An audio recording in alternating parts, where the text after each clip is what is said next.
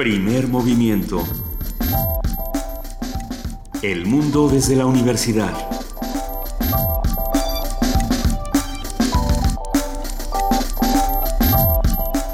Muy buenos días, son las 7 con 3 de la mañana de este julio 20, miércoles, y estamos aquí en Radio UNAM arrancando primer movimiento. Queridísima Luisa Iglesias. Queridísimo Benito Taibo, nada mejor que arrancar la mañana juntos. Le mandamos también un enorme abrazo a nuestra jefa de información, Juana Inés de ESA, que como ustedes saben, esta semana no va a estar con nosotros, está en una misión secreta en, una cacería eh, secreta. No, es que ya voy a dejar de decir de Pokémon porque ya, ya, afortunadamente esto ya está eh, superado. Pasando, e, efectivamente.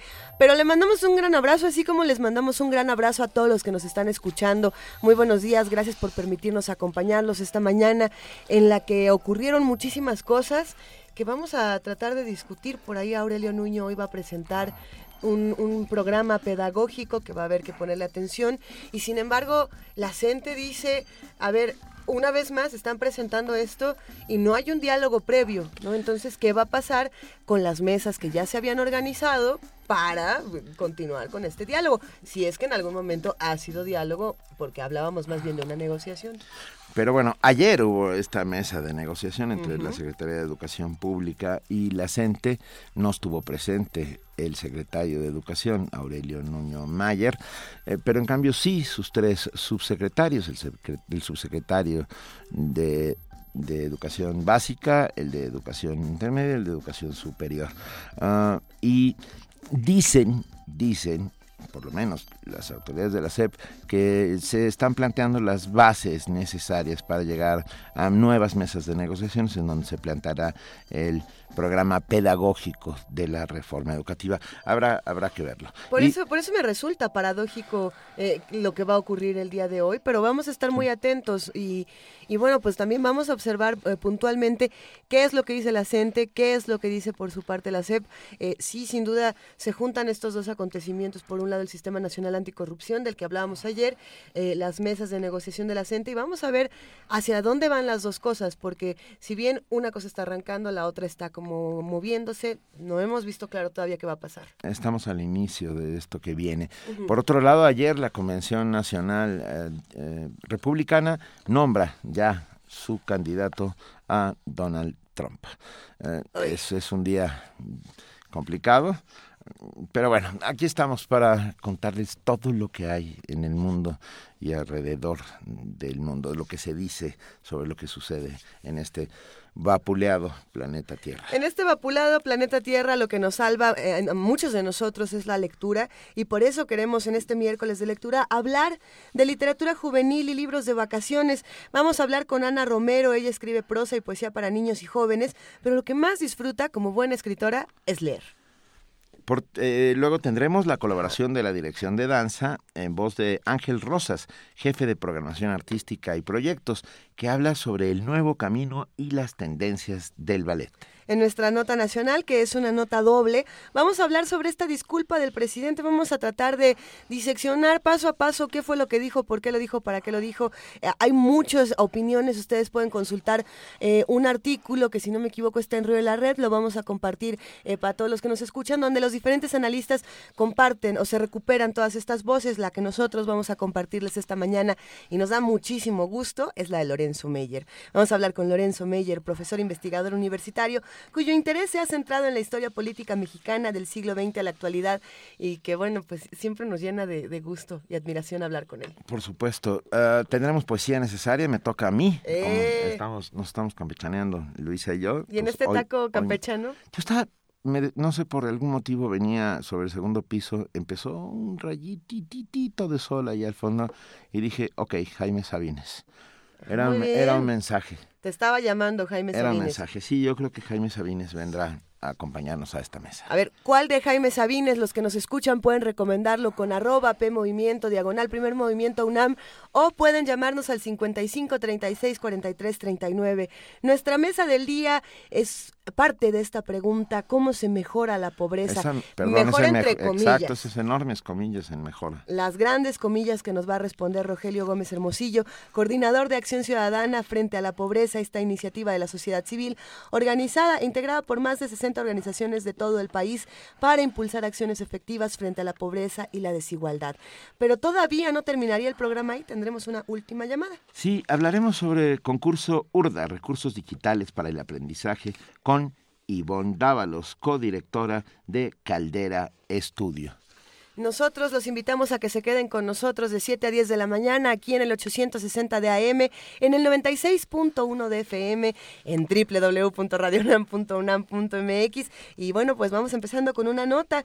Investigadores de la UNAM buscan incrementar y mejorar la producción y aprovechamiento de la chía sí saben que es la chía, ¿verdad? Bueno, es, eh, se le pone al agua de limón. Entre al agua de muchísimas cosas. la semillita. La chía es esta planta endémica y una de las mejores fuentes de vitaminas, minerales y ácidos grasos. Virginia Sánchez nos tiene la información.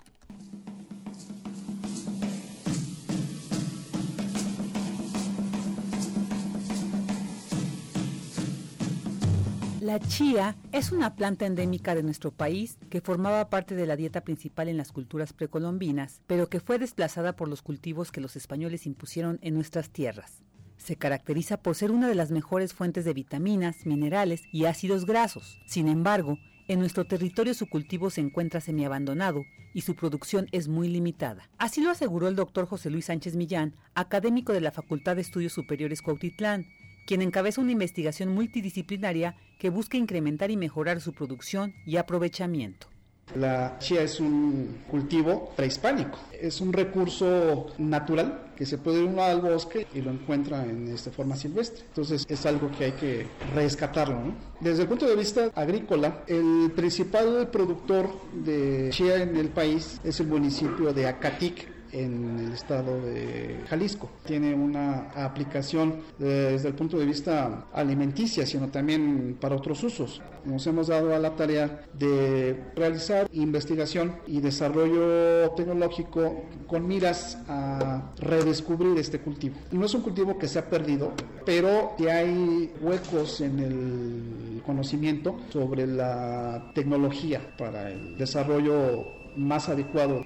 Como parte del proyecto, el equipo de Sánchez cultivó la chía de mayo a julio y estableció ensayos de dosis de nutrición vía fertilización en banda, con énfasis en la nutrición fosfatada. Esto para determinar cómo influyen las distintas épocas de siembra y los rendimientos de la planta. En este ciclo vamos a ver cómo responde la chía en cuanto a la formación del grano en función de dos factores, las distintas fechas de siembra y el fertirriego en un experimento donde se van a unir estas variables. Otro de los objetivos en esta etapa es obtener mayores rendimientos que en la anterior y una respuesta bioquímica positiva de la semilla, lo que implicaría una mayor proporción de ácidos grasos poliinsaturados como el ácido linoleico. Para Radio UNAM, Virginia Sánchez. Primer movimiento. Donde la raza habla. Quinto día de vacaciones escolares, ya, ya están empezando los chavitos a acomodarse a sus camas, o sea, o, a escapar de o la escapar ciudad. de ellas, o a escapar de la ciudad, ya algunos ya se fueron. El día de ayer el tránsito en periférico hacia el sur eh, tenía una carga impresionante, por esto que muchos ya se van a distintos lugares, algunos ya se van a Cuernavaca, otros ya se van a Puebla, Acapulco, y hay unos que se quieren ir a Nueva York, ¿no? Bueno, hay de, hay de todo un poco, y esto nos recordó eh, este momento. Vamos, ¿Alguien de aquí, alguien de los que nos escucha vio Gremlins 2? Nadie. Esta es la canción para niños, prepárense, pero ¿no, ¿la viste, Benito? No, caray, yo vi la uno y me encantó, pero la dos no la conozco. Esta es una gran oportunidad para que la veas. el, como ustedes lo saben, los Gremlins son un homenaje a Roald Dahl realizado por Joe Dante. Eh, Roald Dahl es este autor para niños, así que como vamos a hablar de literatura para jóvenes, para niños, pues también viene a cuento. Y la historia es la siguiente. Están un montón de Gremlins en un edificio de las empresas Clamp, que sería como un edificio de Slim. Y entonces, eh, todos estos Gremlins quieren escapar, no saben cómo hacerlo, no tienen organización, son agentes del caos y uno de ellos se mete a un laboratorio que hay en este edificio, se toma un medicamento, una dosis que lo hace ser intelectual entre comillas, pero sí, sí es intelectual, cita Heidegger y hace muchas cosas. Y él organiza a todos los gremlins para que se junten en el lobby y escapen todos juntos a Nueva York. Así que para todos los que están saliendo de vacaciones como gremlins, organícense, disfruten. Ah, me quedé pensando si de un gremlin que escribe en letras libres. Yo creo que sí. No lo dudo Hay nada. un gremlin en cada uno de, de los medios de comunicación, hay un gremlin en cada uno de nosotros. Vamos a disfrutar como gremlins esta mañana con New York, New York. que corra la voz. Me marcho de aquí. Quiero formar parte de ti. New York, New York, botas al fin.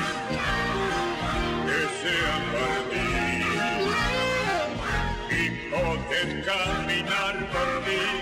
New York, New York. Oye, no cantan mal. Es increíble lo que estamos viendo, damas y caballeros. Tras de esa terrible, tremenda y espeluznante orgía de destrucción, estas extrañas criaturas parece que ahora están montando, por lo que podemos ver, un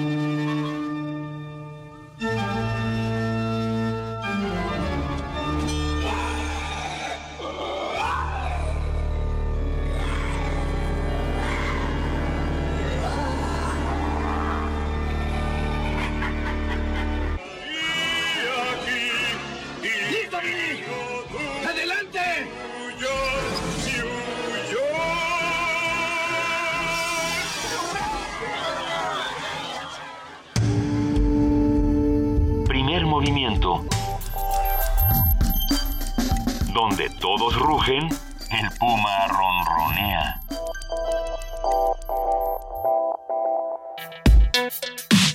Miércoles de lectura.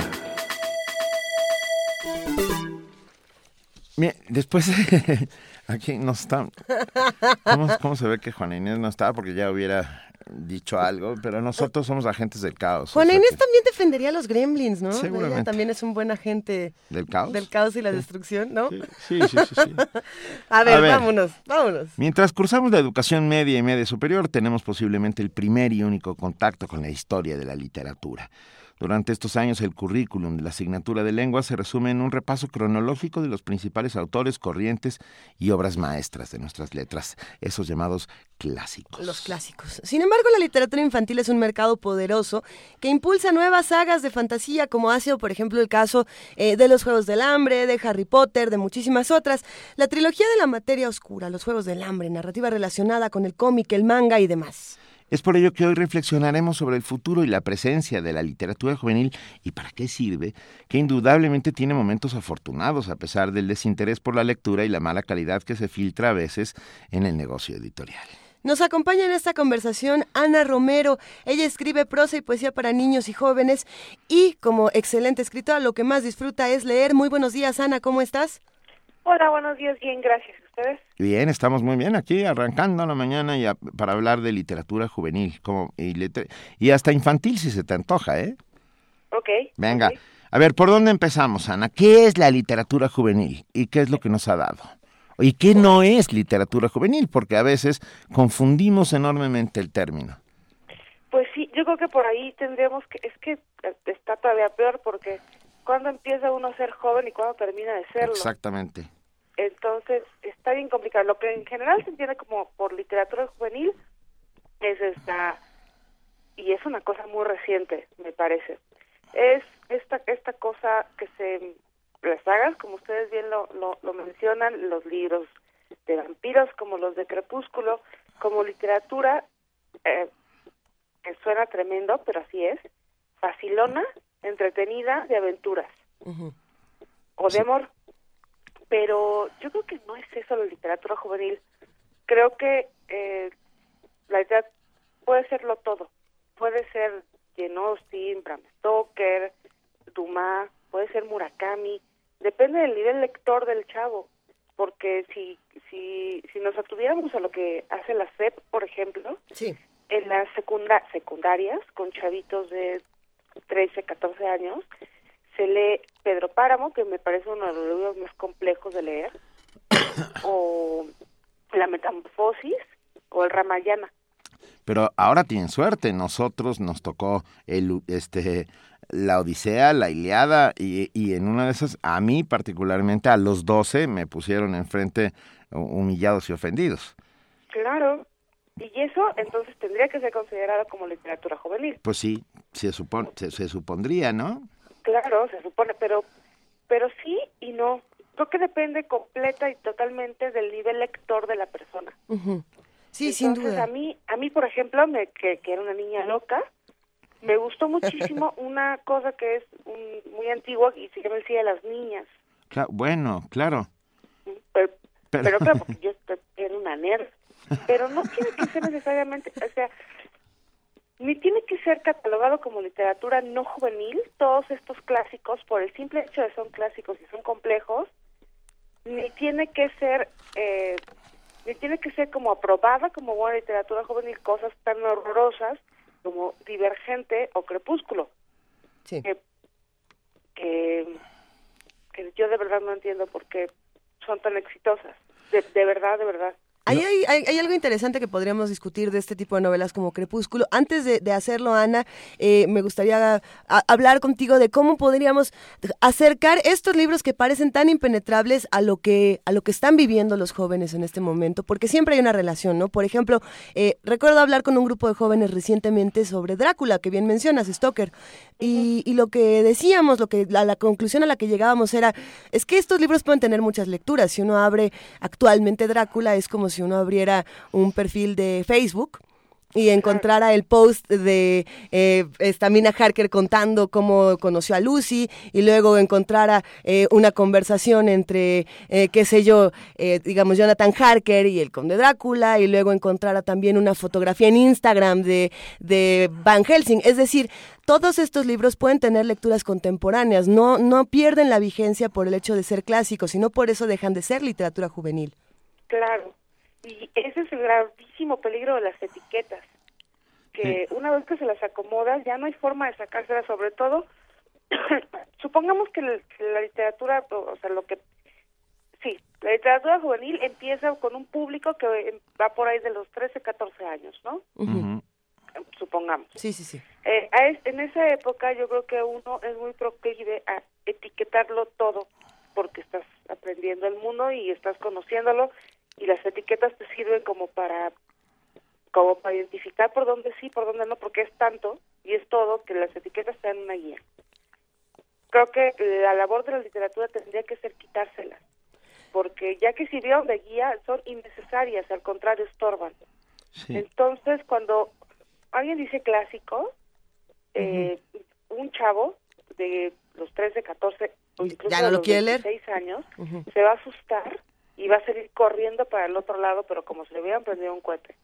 Porque los clásicos implican aburrición, palabras complicadas que tengo que buscar en el diccionario y viejitos. Que a mí, que ellos, en la, cuando son, son jóvenes, se van a comer el mundo a pedazos, no les importa. Pero no saben que en realidad esos clásicos se trata de piratas que salieron a romperse la cara por encontrar algo, solo aventura de mujeres que dieron todo por amor o por su o, por amor a sí mismas o por amor a su familia o por amor a otra persona. Se trata de vampiros bien construidos que van a que no brillan por, un, por empezar y después de que no brillan son absolutamente in- es que interesantes es una palabra muy muy fácil pero es que son fascinantes De- totalmente. Además, perdón, Ana, pero es que me quedé pensando eh, eh, de lo que hablabas de las etiquetas. Ah, en algún momento de nuestra vida, o por lo menos de la mía, se pensó que Verne y Salgari eran literatura juvenil y se podían leer muy fácilmente y te llenaban, por lo- a mí más Salgari que Verne, por muchos motivos, por el motivo de la aventura sobre todo, pero ninguno de los dos escribió para jóvenes, escribían para su tiempo, ¿no? Uno, Claro. uno desde la lógica de la anticipación científica y el otro desde lo ignoto, de lo desconocido, en, un, en un siglo XIX donde apenas estábamos vislumbrando el resto del mundo, ¿no? Pero, eh, y en ese sentido yo creo que, como muy bien dices, hay que quitarle las etiquetas. Un chico puede leer a Salinger, lo mismo que puede leer a, a William Golding, que puede leer a José Emilio Pacheco o a Gabriel García Márquez. O sea, y, y yo podría, me atrevo a decir que los cuatro son autores juveniles, claro ¿no? Sí, porque tantos, tantos, tantos jóvenes hay como personas en, bueno, bueno, es- cada cabeza es un mundo.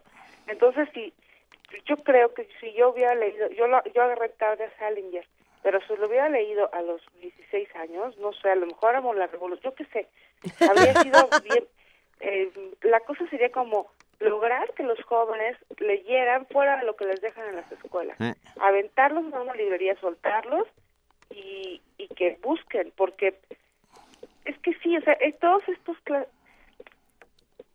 es que clásicos también es otra cosa de a ver a qué le ponemos la etiqueta clásico, pero Esa es otra. pues Dickens tampoco escribió para chavos, ni Dumas, ni ni eh, creo que el- el- otra vez las etiquetas catalogarlo es bien complicado. Es una cuestión editorial, básicamente yo creo como de marketing y que y que yo creo a mí a mí es que me cuesta mucho trabajo muchas cosas. Estoy leyendo ahora una y lo- es casual. Estoy leyendo ahora una saga de literatura juvenil de terror de Toño Malpica. Sí, como no. Es buenísima. Claro. ¿No te está Estoy- gustando? Estoy con el último. Y, y se llama literatura juvenil porque alguien de publicidad o de- yo no sé de qué lugar le pusieron eso, pero yo creo que le puede interesar a cualquier persona. Por supuesto. Ah, Entonces, es, cuando la literatura está bien escrita, creo que el, el- lo juvenil o lo infantil o, o lo que sea carece de importancia. sí, eh, El caso es que le importe y la literatura buena le importa a los jóvenes tanto como a los adultos porque los temas que les importan yo creo que son los mismos, a lo mejor tratados de diferente manera y hablan distinto y claro, es más fácil para alguien no lector acercarse a un libro que está hablado como tú hablas a uno que no, que te va a implicar un cierto esfuerzo. Pero para los lectores avesados, que pueden serlo a los 13 años, a los 12, yo- no creo que haya, pero ni medio problema. Es una cuestión, según yo, básicamente comercial, la- la etiquetación.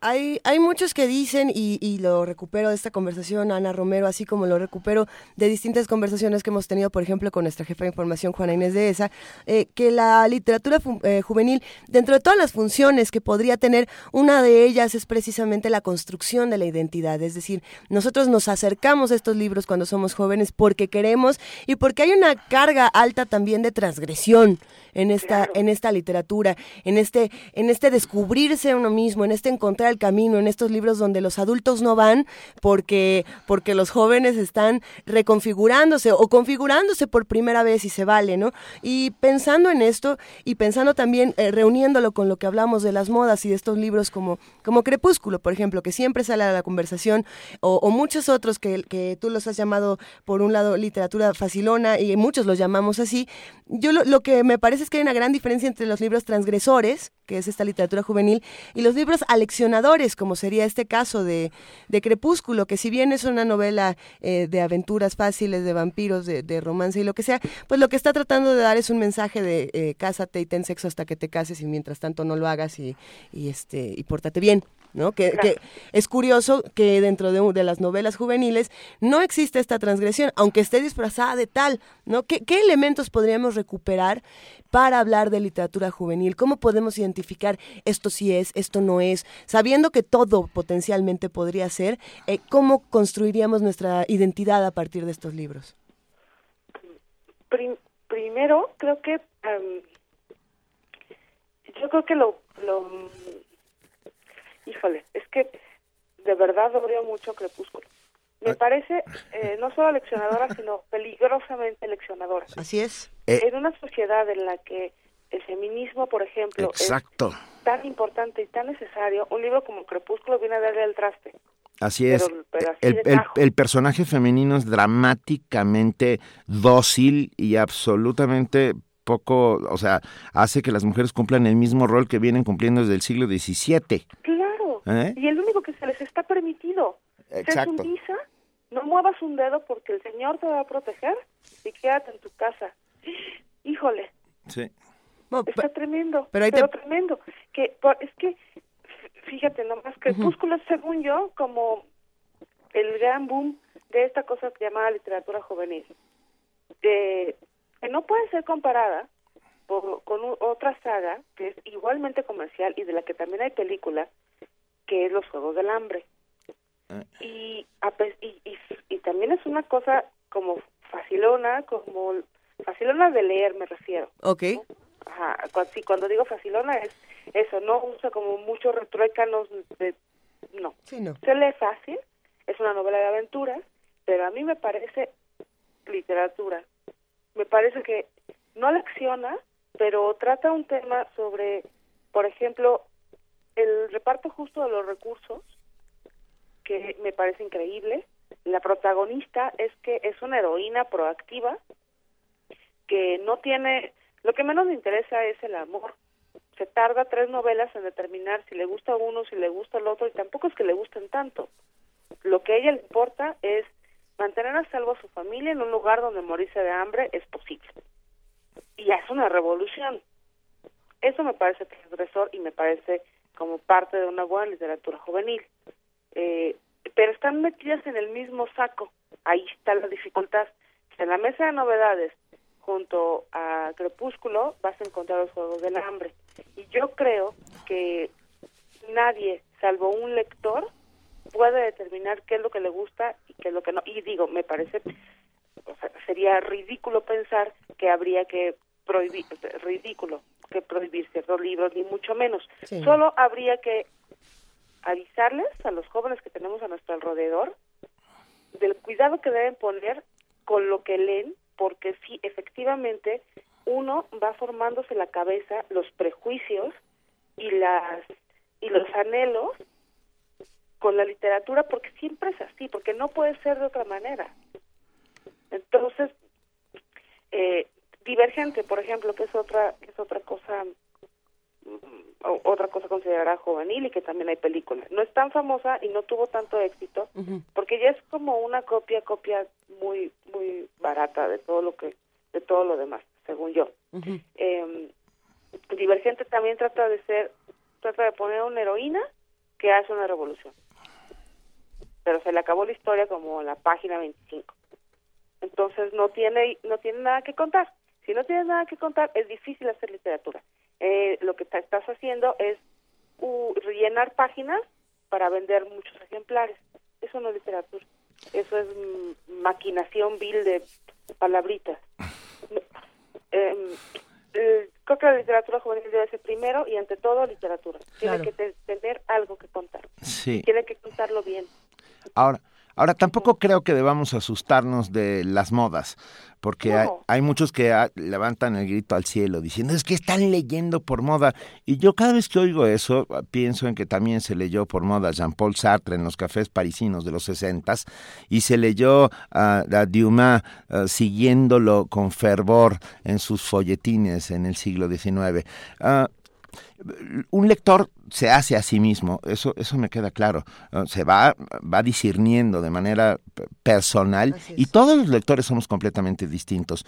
Si, si hay, cae en nuestras manos eso que están nuestros pares hablando de ello, ah, por inevitabilidad, Ana, ah, luego iremos eh, encontrando cada uno nuestro propio camino. Eso, eso me queda claro. Yo, yo creo, ¿sabes cuál es la gran ventaja? Que los lectores son bastante inteligentes. ¿Eh? y que van y que van encontrando su propio camino. Yo he visto gente que arrancó con, con, con el libro vaquero y terminó en Kant, ¿no? Pero, bueno, y terminó no, sigue avanzando pues por ese camino. No hay que asustarse mucho porque luego también los padres se asustan de qué están leyendo nuestros hijos, ¿no? Sí, sí, sí, es es que es que la literatura es bien noble, entonces sí y los y los libros no solo son un mundo en sí mismos sino que te abren el, te abren la puerta hacia otros mundos. Entonces sí hay un montón de todos hemos leído unas cosas horribles literatura espantos este, pero horrible. Y lo que teníamos a la mano porque ahora ya hay literatura infantil y juvenil pero cuando yo era pequeña pues no había nada. Entonces lo que podía leer básicamente era la enciclopedia del mundo animal porque tampoco había mucho para mí. Exacto. Y no me, no me hablaba gente con mi misma voz. Entonces, este, hay un, los papás tienen, vieron en particular, no sé por qué, a Harry Potter. Pero muchísimo miedo. Entonces, de entrada hablan como por, por... Ah, Desde el desconocimiento, ¿no? Pues del desconocimiento y aparte como por a fuerza hablo mal de, o sea, no lo han leído, no saben de qué, no tienen ni idea. Yo soy, yo hablan mal de Harry Potter. Yo soy fan de Harry Potter. Claro. Ah, yo soy muy fan de Harry Potter. Bueno. Me, me, da gusto que aquí este, todos compartamos la admiración eh, por Harry Potter. Ana Romero, a ver, eh, entonces vamos a suponer que vamos mm, todos juntos, tú, yo, Benito. ¿A la playa? Nos vamos todos juntos con un montón de adolescentes sin control a una librería, los dejamos sueltos y les decimos agarren lo que quieran.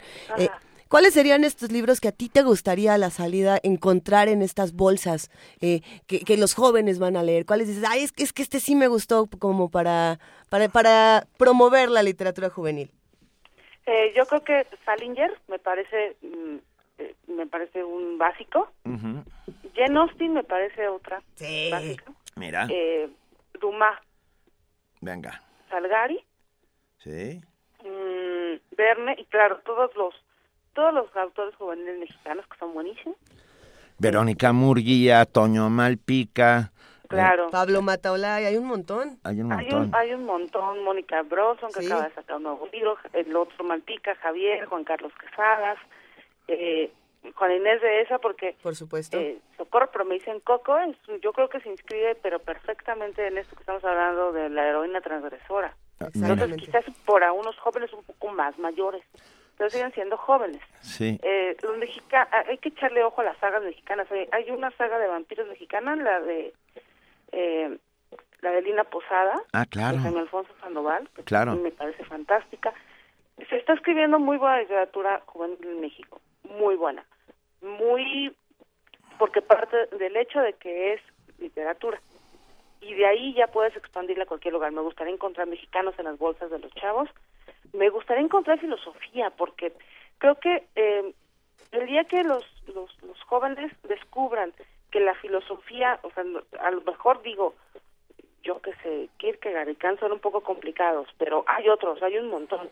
Y la filosofía les ataca directamente porque los filósofos se plantean las mismas preguntas que uno se planteó cuando tenía 14 años y el mundo era devastador por un lado y sorprendente por el otro.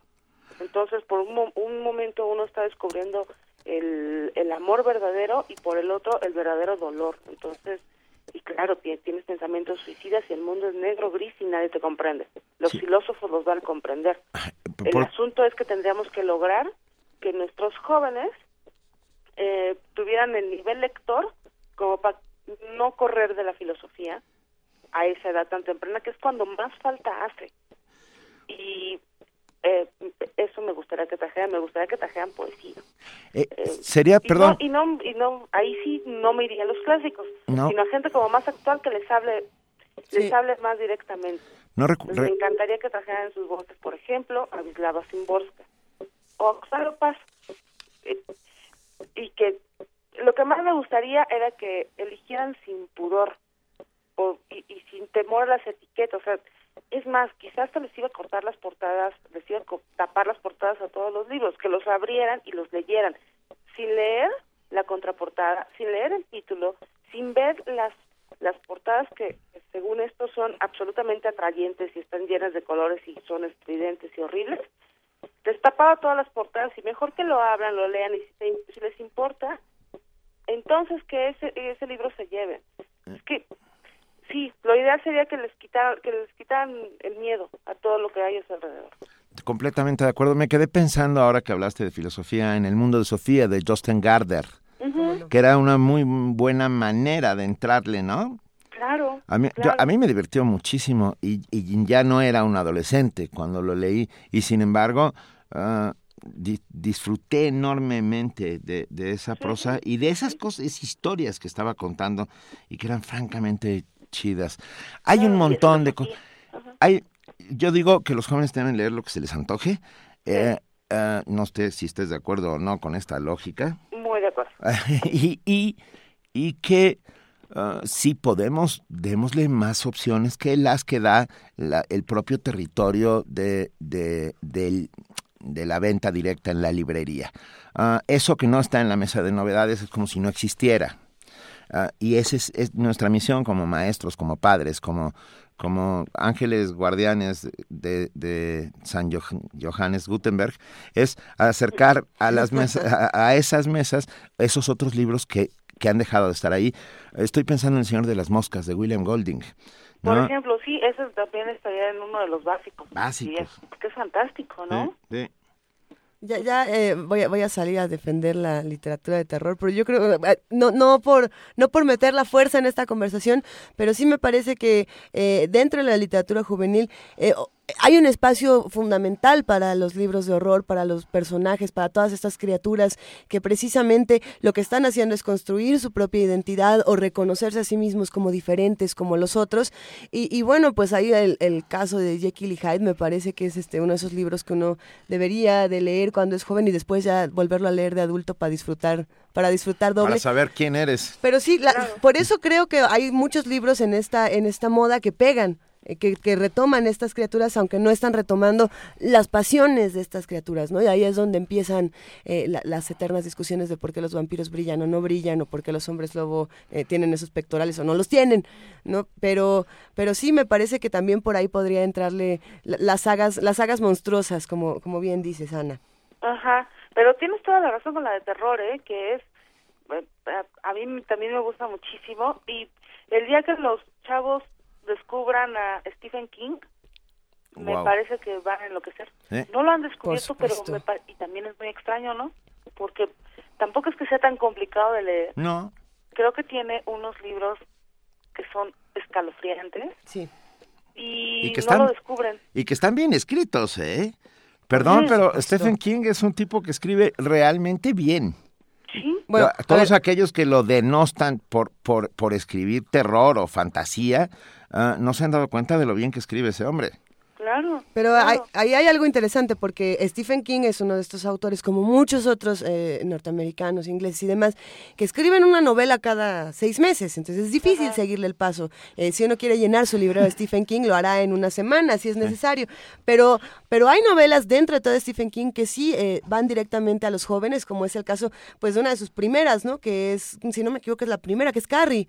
Que. Carrie precisamente habla de, de- adolescentes adolescentes. marginados, de adolescentes que, que no saben cómo comunicarse los unos con los otros y bueno, pues la que les toca, ¿no? Ya después de la, la adaptación que vimos en el cine, que también es fascinante, la primerita, este, será otra cosa, pero, pero Carrie, la personaje, era fea, este, era gorda, tenía... La buleaban todo el tiempo. Le hacían un todo bullying tremendo. Y eso, y eso es interesante para leerlo actualmente. Yo creo que releer a Stephen King es, es importante. releerlo o empezarlo a O leer. darle otra- sí, sí, Chicos, si nos están oyendo, acérquense a King. Escucha, perdón, Ana, Luisa, nos escribe Cintia Méndez y dice, mi mamá eres muy conservadora y miedosa, no me dejaba leer terror, luego me desquité. Y, Andre- y Andrea González, Bienvenida. y Andrea González escribe algo que me encantó, dice, el día que mi hijo compró el Necronomicon me dio un ataque. Ah, Howard Philip Lovecraft es uno de los grandes, grandes, grandes de la fantasía mezclada con terror. Ah, cuando, cuando oigo esta, este lugar común, este reduccionismo de leer es divertido, ¿no? Yo siempre se me antoja darles eso, el Necronomicon o, Horacio Quiroga o a Edgar Allan Poe y luego llamarlos a las 3 de la mañana y decirles, ¿te estás divirtiendo, chato? Eh, porque e, es, un reduccionismo muy absurdo, ¿no? Leer es mucho más complejo, es un acto libertario, es un acto eh, de rebelión, sin lugar a dudas. Sí, y también señores papás que nos están escuchando, no le tengan tanto miedo al terror, porque sus hijos saben distinguir perfectamente la realidad de lo que no lo es. Exacto. Eh, y creo que más terror hay en la televisión y bueno, en la vida real. El terror está en las calles. Autores mexicanos de terror encontraremos muchos. Carlos Fuentes, por ejemplo, con Vlad o hasta con Aura, como bien nos lo menciona la, producción, por supuesto que podría entrar en este canon terrorífico. Ah, son, muchísimos que podríamos ir, ir buscando. La de Vlad es muy buena. No, no, me quedé a ver, no, no, hice cara porque Aura Va, no sí, importa. Sí, la consideran. Bueno, yo no creo que sea terror. Yo tampoco, por sí eso creo que puse es cara. literatura juvenil. Sí, creo que es super Tampoco, sí, no, yo tampoco creo que sea terror. Pero sí la meten luego en el saco de, del susto, ¿no? Vamos a hacer nuestra lista de 10 libros para estas vacaciones, Ana, ¿no? Ah, está bueno. Órale, no, pues ¿cómo que está bueno? Tú tienes que empezar. di, el, di el primero, Luisa dice el segundo, yo el tercero y así nos vamos hasta 10 rápida, muy rápidamente. Ok, entonces, este, el primero para las vacaciones, yo pongo el Conde de Montecristo. Eh, venga, bien hecho. Ok, yo me voy con un joven, eh, Carne de Ataúd de Bernardo Esquinca. Para, y sí, a los jóvenes yo creo que les gustaría mucho porque va con Jack el Destripador mexicano y, ya está bien padre, les va a encantar. Yo me voy con un clásico que es La Tratades en el Desierto de José Emilio Pacheco. Muy bien. Ya tenemos tres. Ahora me voy a ir con los mexicanos, que tanto cacareo que son muy buenos, les voy a recomendar unos bien padres. Este, una novedad de Mónica de MB Broson que se llama Vengadora. La Vengadora. Ya llevamos cuatro. Una bien chida. Ah, ok, ahora tenemos que retomar un clásico. Bueno, yo siempre recomiendo Frankenstein de Mary Shelley, me parece fundamental. Venga, ya llevamos cinco. Y yo pongo como sexto Loba de Verónica Murguía, hablando de, de, de, mujeres poderosas que ese libro que eh, me fascina, eh. me encanta y además, además que tiene una heroína eh, entrañable, excepcional y maravillosa, es un libro complejo. Sí, sin duda. o sea, no complejo de leer, sino complejo en lo que te hace reflexionar. Está lleno de medievo. Ajá. Es una maravilla, sabe un montón, Verónica. Bueno, ya tenemos seis, nos faltan cuatro, rápido. Vas, vas Ana. Mm, cuatro, rápido. A ver, pues, otro mexicano, eh, la saga de Mundo Umbrío de Jaime Alfonso Sandoval. Venga, está, eso está muy, muy bien. Ok, eh, como estábamos hablando de Stephen King, yo recomiendo de Stephen King el... Ay, ¿Cuál será de Stephen King que esté bueno para una recomendación juvenil? Yo creo que estaría bueno que leyeran It antes de que salga la película para que lo disfruten y no se vean intoxicados. Y es divertidísimo. Yo, yo, yo me saltaría las últimas 25 páginas. Ah, sí, Mejor. pero, pero vale, yo creo que ir para, para antes de que salga la película. Repítelo, repítelo. It. Ah, eso, el payaso. exactamente. El payaso que, vive en la alcantarilla. como va a salir el remake, yo digo que lo lean antes para que disfruten más el libro y después ya puedan compararlo con la película. Te falta uno, Benito. Yo, otra saga de Toño Malpica, el libro de los héroes, ¿no? Muy bien. todos los de la saga de Belfegor. Y cerramos contigo, querida contigo, Ana. tú, el último, Ana. Eh, voy a recomendar a una argentina que me gusta muchísimo y me parece una escritora excepcional que se llama Liliana Bodoc, con otra saga que es la saga de los confines y es una la única que yo conozco, la única saga eh, con cuestiones indígenas de, de todo, la que, se mete, que toma cosas de los indios mayas, de los aztecas, de los mapuches, o sea, hace como toda una saga de, de todo de México para abajo, digamos. Cosmogonía total. ¿Perdón? Cosmogonía total de toda la América Latina. Claro, toda. Venga. está bien bonita. Ana Romero, muchísimas gracias por estar esta mañana. Te mandamos un muy fuerte abrazo. Eh, vamos a ponernos a leer. Las Muchas vacaciones. Gracias, igualmente, pongámonos a leer. Eso, las vacaciones sirven para eso y recordar que leer es resistir. Mm, eh, gracias, muy bonito día. Igualmente, un abrazote. Nos vamos con con una canción que tiene que ver con eso, A ver. con no tenerle miedo al otro, incluyendo a los libros. ¿Qué vamos a escuchar, Benito? Vamos a escuchar esta maravilla que se llama Contamíname con Pedro Guerra.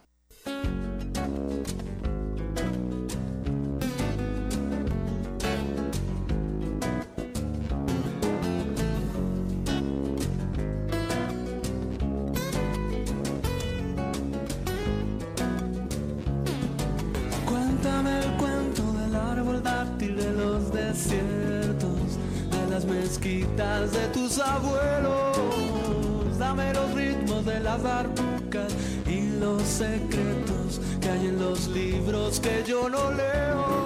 Contamíname, pero no con el humo que asfixia al aire. Ven, pero sí con tus ojos y con tus bailes. Ven, pero no con la rabia y los malos sueños. Ven, sí con los labios que anuncian besos. Contamíname, mézclate conmigo, que bajo mi rama tendrás abrigo. Contamíname, mézclate conmigo, que bajo mi rama tendrás abrigo.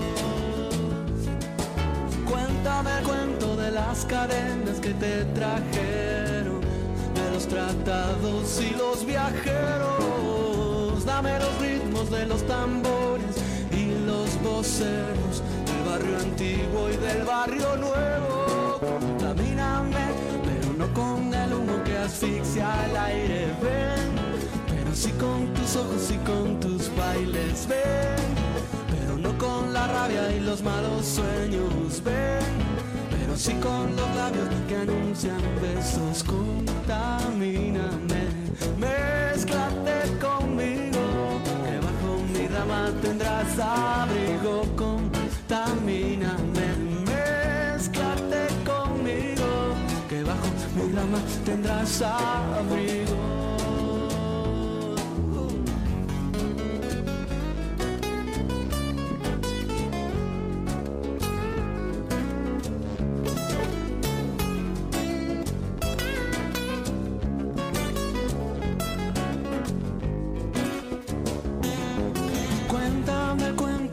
Que nunca se descubrieron, del río verde y de los boleros. Dame los ritmos de los buzukis, los ojos negros, la danza inquieta del hechicero. Contamíname, pero no con el humo que asfixia el aire. Ven, pero sí con tus ojos y con tus bailes. Ven pero no con la rabia y los malos sueños. Ven, sí con los labios que anuncian besos. Contamíname, mézclate conmigo, que bajo mi rama tendrás abrigo. Contamíname, mézclate conmigo, que bajo mi rama tendrás abrigo. Contamíname, mézclate conmigo, que bajo mi rama tendrás abrigo.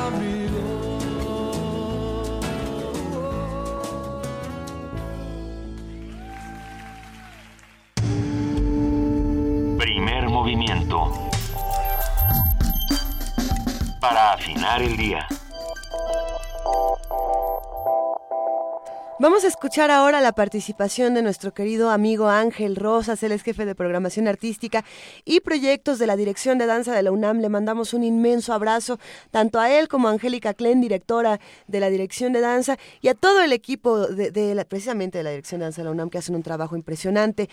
El tema de la conversación el día de hoy con Ángel Rosas es el nuevo camino y tendencias de ballet. ¿Por qué no lo escuchamos? Primer movimiento. Donde la raza habla.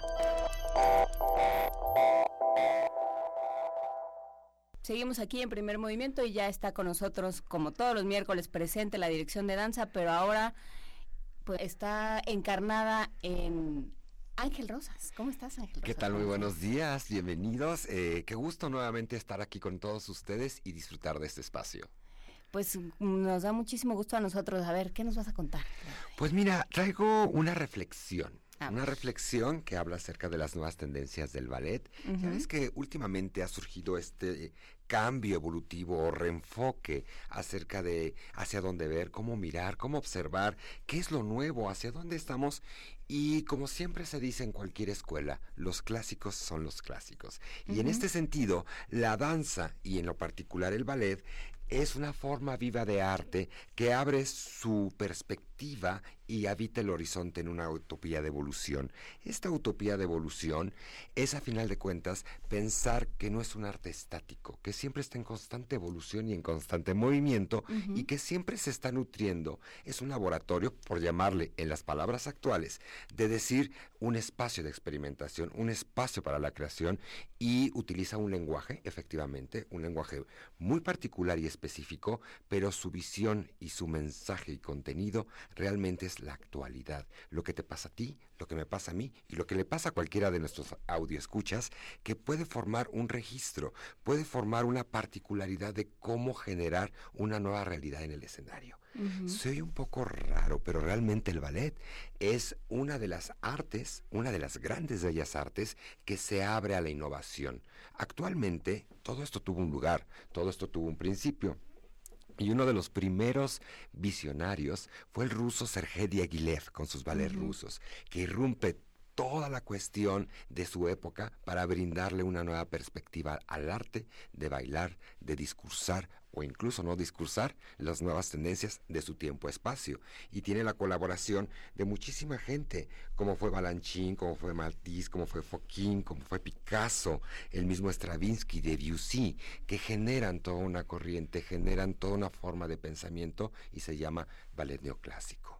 Entonces, bueno, si lo vemos desde esa perspectiva, estamos muy conscientes y muy certeros de que la danza clásica, coma, como digo siempre, y el ballet es una un arte en evolución. Y actualmente tú ves las nuevas tendencias y están cargadas de un sinfín de preguntas, un sinfín de cuestionamientos o examinaciones que nos quieren hablar de cómo estamos creando, de quiénes somos al día de hoy y en nuestra actualidad, cómo nos estamos representando. Y hay también, este, no sé, corrígeme si me equivoco, pero siento que hay también un diálogo con el contexto, ¿no? Eh, pienso en, en las cosas que hacía Petipa, o sea, en, en estas en estos ballets perfectamente cerrados de alguna manera, ¿no? Que ya están coreografiados, que ya están, eh, ya casi hasta los vestuarios son estáticos, ¿no? No se mueven.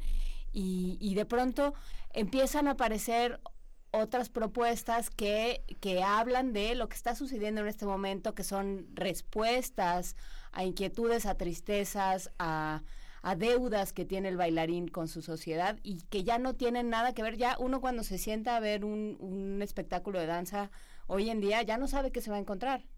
Eso es lo maravilloso de pertenecer a un tiempo-espacio, a un contexto social, cultural y temporal, en donde tu realidad es la que permea tu forma de ver. Y efectivamente hay ciertos parámetros, hay ciertos protocolos que se tienen que cumplir a la, a la forma de crear la pieza coreográfica. Pero como bien mencionas, hay un detalle muy particular. La sorpresa al abrir tercera llamada. Y es ahí en donde toda esta investigación, toda esta examinación, piensos y sentires de los creadores se ve vertida.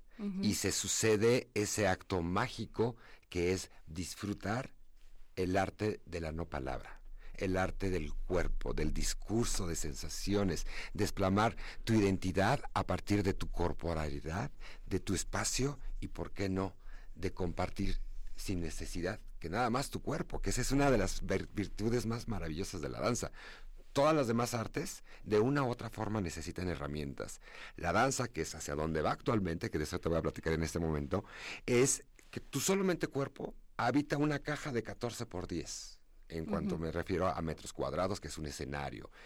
Tú puedes habitar con solamente toda tu memoria, todo tu bagaje y toda tu preparación, con toda tu, tu, tu disposición de individuo, un espacio presente, el espacio vacío, como lo menciona Peter Brook, en donde realmente lo que se habita no eres tú, sino es una carga de todos los gentes que te acompañan, de Ujú. todos los que han formado parte de tu consolidación y, ¿por qué no?, de en ese momento ser un reflejo de todos, lo que hablas, la danza en sociedad, la danza en comunidad y venimos a hablar del individuo hacia, hay un término que se considera de mucha, de reciente creación, que es el, el ballet contemporáneo. Y entonces, ¿qué es eso? Un poco de lo que hablas. Hay mucho manejo de espacio, de, de, que hay un cuerpo sonoro, hay un cuerpo multimediático, hay un cuerpo visual, y entendemos esto como video, como instalación, como escenografía, para que lo podamos entender. Y todos estos serie de elementos lo que permiten es darle una nueva naturaleza. Se está apostando tecnológicamente por incluso hologramas, mapping, una serie de dispositivos incluso de interacción inmediata. Cuando tú estabas bailando, de repente se movía la imagen. Y cuando tú estabas haciendo un sonido, de repente aparecía aparecían ciertas luces. Todos esos son procesos interactivos que los primeros que lo, lo, lo que llevan a desarrollar a la escena maravillosamente es toda la escuela alemana. ¿no? Con, con Félix Ruckert, con grandes maestros que generan esa inmediatez, pero actualmente estamos viendo un fenómeno maravilloso, que es retomar al cuerpo. De hecho, regresa Alessandra Ferri a los escenarios solamente con esta disposición de un cuerpo en plenitud, madurez, un cuerpo con una gran experiencia, con un gran bagaje, con una gran historia y se presenta, en el buen sentido de la palabra, desnudo, con ropa de trabajo muy simple y solamente ella con su con su partner o con su pareja, con su acompañante de danza, generan todo un discurso que está supeditado en el cuerpo sonoro o la música y el cuerpo físico, que son dos seres que se entrelazan, que discursan, que caminan, que habitan y que hablan sin sonido por más de 45 minutos en un referente histórico muy particular. Pocas veces se había visto que regresara una bailarina a los escenarios y ella lo hace con una contundencia de traer toda su memoria, toda su historia, que ok, no estamos viendo una representación de repertorio, efectivamente, pero estamos viendo toda esa memoria, esa experiencia, ese conocimiento nuevamente habitando el escenario. Y esa perspectiva es muy interesante en este momento. Por supuesto, porque además lo que nos dice es eh, en un momento en el que en el que la juventud es el mayor, es el pues la suma de todo lo bueno, ¿no? En este momento en el que todo lo bueno está puesto en la juventud y todo se relaciona con la juventud y la vejez se ve como decrepitud, como, como fin, como caso, como eh, eh, escatología, todo esto, ¿no? De pronto decir, no, no, la, la, vejez es la acumulación de saberes, ¿no? Y aquí están.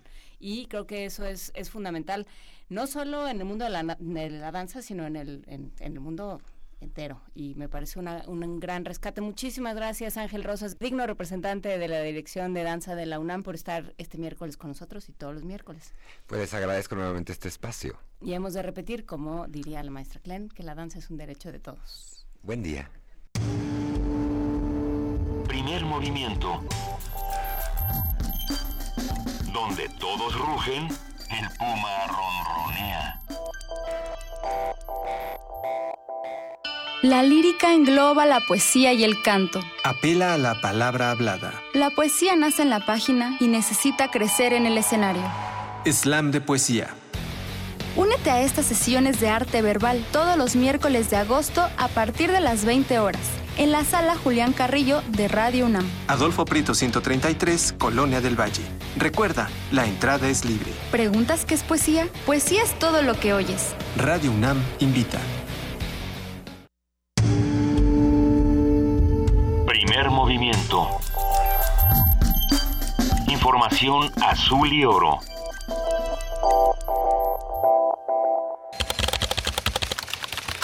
Corte informativo. La UNAM. Investigadores de la UNAM desarrollan una silla ortopédica especial para personas mayores o discapacitadas. Adrián Espinosa Bautista, académico de la Facultad de Ingeniería, explicó que el artefacto está diseñado principalmente para que los usuarios puedan desplazarse sin riesgo de sufrir un accidente. Y justo ese millón dependen de otras personas para tener movilidad, o sea, dependen de alguien más para su cuidado, para que los pueda levantar, los pueda sentar, pueda acostarse, que son la principal problemática que encontramos. Y de, de ese millón de personas creemos nosotros que el nicho de mercado es de 100.000. Y es una silla que es mecánica, trae un dispositivo, una palanca como de manivela y esperamos sacar una versión totalmente automatizada, ya que a partir de unos controles tú lo puedas mover sin tener que estar ejerciendo alguna fuerza. Nacional. La Comisión Nacional de los Derechos Humanos dio a conocer un balance de las investigaciones realizadas sobre el caso Nochixtlán. Luis Raúl González Pérez, presidente de la CNDH, dijo que la Fiscalía General de Justicia de Oaxaca se ha negado a entregar información. Nosotros con oportunidad solicitamos a la Fiscalía General de Oaxaca información sobre la investigación. Se nos dijo que se nos iba a proporcionar. Se nos dijo incluso que vendrían a la Ciudad de México a entregarla. Parece que eh, sucedió lo contrario, llegaron a entregar un oficio para que entregáramos nosotros la documentación. Y cuando volvimos a requerir, nos la han negado. Y yo exhorto a que las distintas autoridades coadyuven con la comisión entregándole oportunamente los informes. Francisco Guzmán Ortiz, jefe de la Oficina de la Presidencia de la República, anunció ante la ONU que el gobierno creará una comisión de alto nivel para impulsar los objetivos de desarrollo sostenible que a nivel mundial fueron acordados en septiembre del año pasado. Confío en que estas medidas nos permitirán llegar a la fecha comprometida con grandes resultados, con resultados que se reflejen en una mayor calidad de vida para los mexicanos y para los habitantes de todo el planeta. José Narro, secretario de Salud, afirmó que la corrupción es un mal que afecta a todo el país. Señaló que se requiere de la colaboración de todos los actores sociales para combatir con éxito ese problema. Hoy, el secretario de Educación Pública, Aurelio Nuño, presentará el modelo educativo y la propuesta curricular de educación obligatoria. La Suprema Corte de Justicia de la Nación discutirá un proyecto de resolución para determinar si es constitucional reubicar en áreas administrativas a los maestros que reprueben la evaluación docente y revocar de su puesto a quienes no pasen el examen en tres ocasiones. Economía y finanzas. Los 16 bancos más importantes del país se sumaron al registro único de vivienda. Luis Videgaray, secretario de Hacienda, dijo que esto volverá más rápido el otorgamiento de créditos hipotecarios. Con un fin muy simple, que tengamos en México más vivienda, más barata, más crédito para la vivienda y más barato para las familias mexicanas, a través de dos conceptos fundamentales, la transparencia y la mayor competencia. Y eso se logra compartiendo información tenemos esta plataforma que es el Registro Único de Vivienda, que es una plataforma muy importante y que tiene muchas capacidades, pero le faltaba algo. No participaban los bancos. Internacional.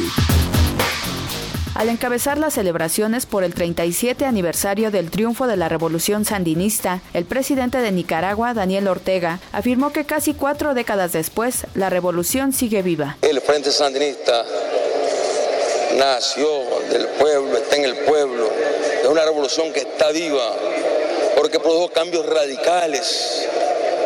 Y ahora vamos a gobernar desde abajo. Significaba ir a luchar desde abajo. Nicolás Maduro, presidente de Venezuela, estuvo presente en dicha conmemoración. Aseguró que la revolución sandinista fue un acto emancipador de los jóvenes latinoamericanos. Vimos en el pueblo de Nicaragua una luz que se encendía nuevamente.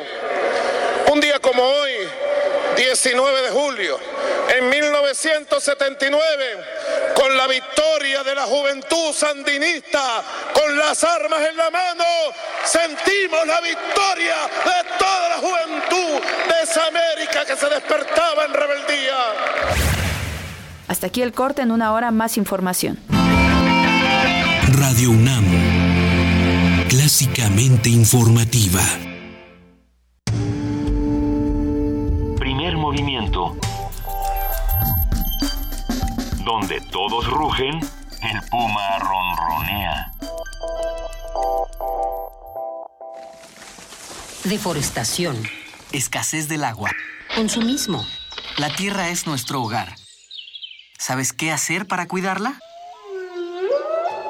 Radio UNAM y el Programa Universitario de Medio Ambiente te dicen cómo en Ambiente Puma. Espacio para compartir múltiples voces e ideas por la sustentabilidad. Nosotros ponemos los micrófonos, tú las acciones. Conduce Mireya Imas. Todos los lunes y miércoles a las 3 de la tarde. 96.1 de FM. Por un planeta para todos. Radio UNAM. Habla Andrés Manuel López Obrador, presidente nacional de Morena. No solo es el derroche, la ostentación, es también el mal ejemplo. Apenas habían comprado el avión presidencial de 7.500 millones de pesos que no lo tiene ni Obama y habían comprado otro para el secretario de la Defensa y otro más para el procurador, un avión de lujo de 80 millones de dólares. Mientras al pueblo solo le entregan migajas, despensas, frijol con gorgojo y eso cuando necesitan los votos. Morena es la esperanza de México. El rito comienza en el escenario. Los sonidos emergen, deambulan por el recinto, se cuelan en los oídos y estremecen los sentidos. Festival Intersección. los encuentros sonoros de Radio UNAM. Todos los viernes a las 21 horas en vivo desde la sala Julián Carrillo. Escúchalos a través del 96.1 de FM, www.radiounam.unam.mx o ven a Adolfo Prieto 133 Colonia del Valle, cerca del Metrobús Amores. La entrada es libre.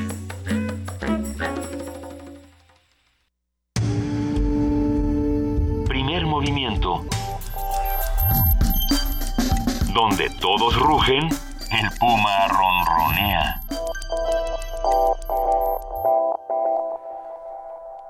Son las 8 de la mañana con 8 minutos, seguimos aquí en primer movimiento y tenemos una nota para ustedes. El Premio Nacional de Ciencias y Artes 2015 Enrique Galindo Fentantes del Instituto de Biotecnología de la UNAM encabeza el trabajo para desarrollar invernaderos inteligentes. Ah. Antonio Quijano nos tiene los detalles.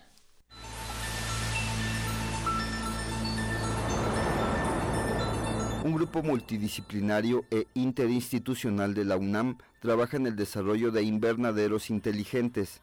El Premio Nacional de Ciencias y Artes 2015, Enrique Galindo Fentantes, investigador del Instituto de Biotecnología, encabeza el proyecto y nos comparte los detalles. La innovación en la que estamos trabajando actualmente es en construir y demostrar invernaderos inteligentes, esto es, invernaderos en los que podamos controlar todas las variables ambientales de forma muy precisa y que un invernadero es un sistema en el que pueda usarse fundamentalmente productos biológicos, principalmente biofungicidas o biobactericidas y también biofertilizantes. El objetivo es la producción de hortalizas con medios biológicos, que a decir del experto dará una nueva perspectiva a la agricultura orgánica en invernadero. Este es un proyecto multidisciplinario en el que yo soy el responsable del proyecto, pero participa el Instituto de Ciencias Físicas en cuestiones de control e instrumentación avanzada. Colaboramos también con el Instituto de Investigaciones Biomédicas. Ellos han trabajado mucho en biofertilizantes y nosotros vamos a seguir con nuestros biofungicidas, pero queremos desarrollar también biobactericidas. Hay muy pocos productos en el mercado para tratar enfermedades bacterianas. Entonces, también participa investigadores del Colegio de Postgraduados de Chapingo. La investigación es financiada por el Consejo Nacional de Ciencia y Tecnología y de acuerdo con los científicos participantes, a finales de este año se contará con un invernadero al que podrán acceder agricultores interesados en producir hortalizas con base en esta tecnología. En un principio utilizarán como modelo de estudio el chile y el jitomate. Para Radio UNAM, Antonio Quijano. Primer movimiento. Donde la raza habla. Nota del día. Si queremos recuperar la confianza ciudadana, todos tenemos que ser autocríticos. Tenemos que vernos en el espejo, empezando por el propio presidente de la República. En noviembre de 2014, la información difundida sobre la llamada Casa Blanca causó gran indignación. Este asunto me reafirmó que los servidores públicos, además de ser responsables de actuar conforme a derecho y con total integridad, también somos responsables de la percepción que generamos con lo que hacemos. Y en esto reconozco que cometí un error. No obstante que me conduje conforme a la ley, este error afectó a mi familia, lastimó la investidura presidencial y dañó la confianza en el gobierno. En carne propia sentí la irritación de los mexicanos. la entiendo perfectamente. Por eso, con toda humildad, les pido perdón. Escuchamos la voz de Enrique Peña Nieto, presidente, que se disculpó públicamente en Palacio Nacional por el escándalo que provocó la compra millonaria de una casa a un contratista del gobierno hace dos años y el cual fue amplísimamente documentado por Carmen Aristegui y su equipo, lo que acabó llevándola a la defenestración.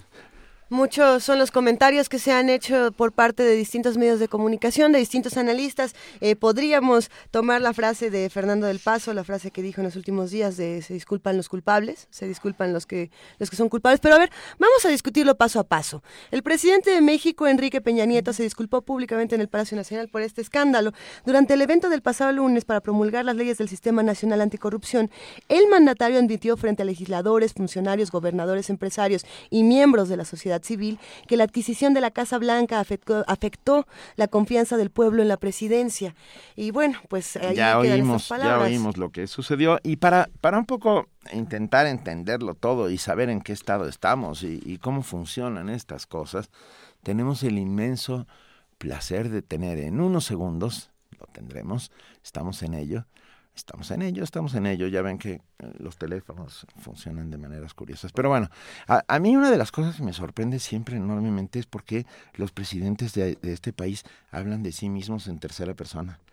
O sea, yo nunca digo eh, porque Benito Taibo piensa que bueno, hay, hay, dentro hay un error de comunicación, me parece, bastante, eh, como, como bien lo señalas, hay como una separación hasta de sí mismos cuando están hablando en, en términos políticos. Yo me quedo pensando en esta disculpa y bueno, lo, hemos platicado desde el día de ayer, lo vamos a seguir platicando toda la semana, yo me imagino, y más eh, ahora que está de cumpleaños eh, Enrique Peña Nieto, bueno, pues esta será una manera de, de celebrar, será estudiando este tipo de discursos. Entonces, sí, si bien eh, lo, vamos a platicar más adelante con nuestro invitado, pero si bien hay una disculpa, no hay una disculpa a lo que se hace, sino a la percepción.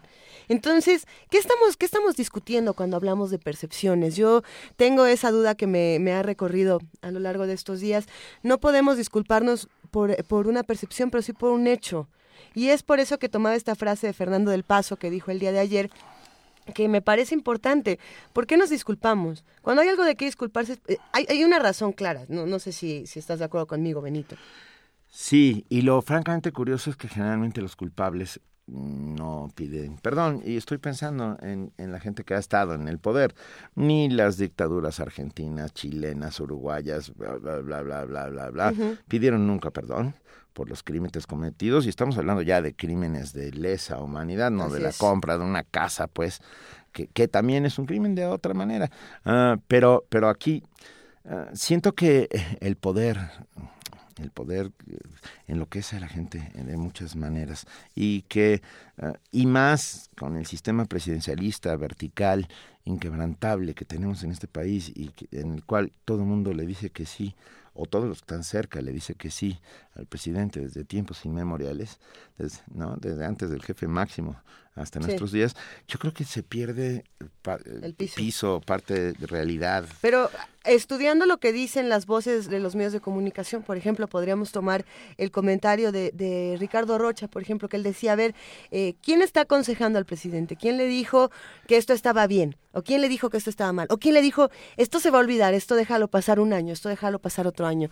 No sabemos, no tenemos que tener también esa información. Hay otros analistas, por ejemplo, que lo que recuerdan es cuántos presidentes se han disculpado en la historia de nuestro país. Ah. y, dicen, mm, pues... Yo ninguno que recuerde. Eh, por ahí sale que José López Portillo se disculpa. Ah, bueno, sí, por supuesto. José López Portillo eh, pide, pide perdón y llora incluso pero antes había dicho que defendería el peso como el perro, etcétera. Pero miren, en lo que logramos la comunicación con nuestro invitado del día de hoy, vamos a escuchar una canción para irnos ir calentando el ambiente. Tenemos esto es Layers, Guns and Money de Warren Seven.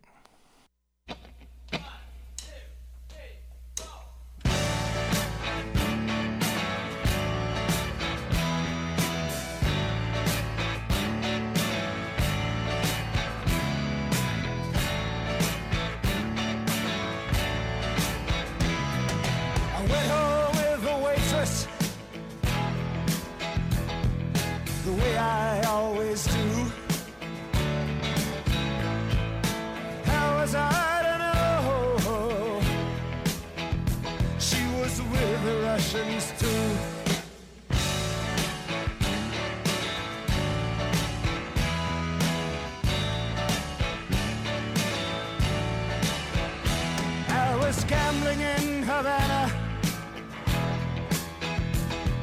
I took a little risk.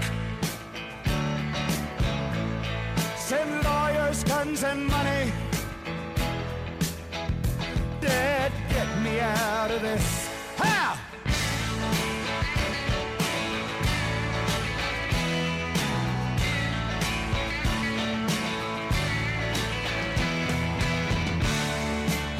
Innocent bystander. Somehow I got stuck between a rock and a hard place, and I'm down on my luck. Yes, I'm down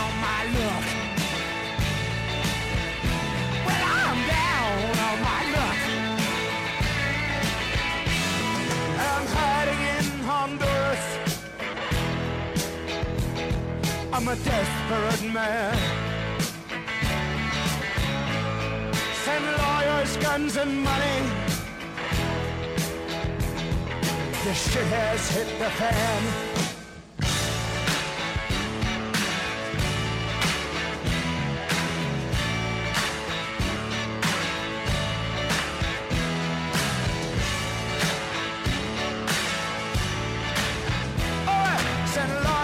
Guns, and money. Huh. Yeah.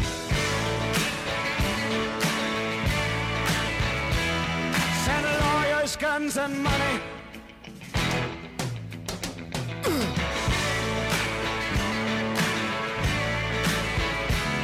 Send lawyers, guns, and money.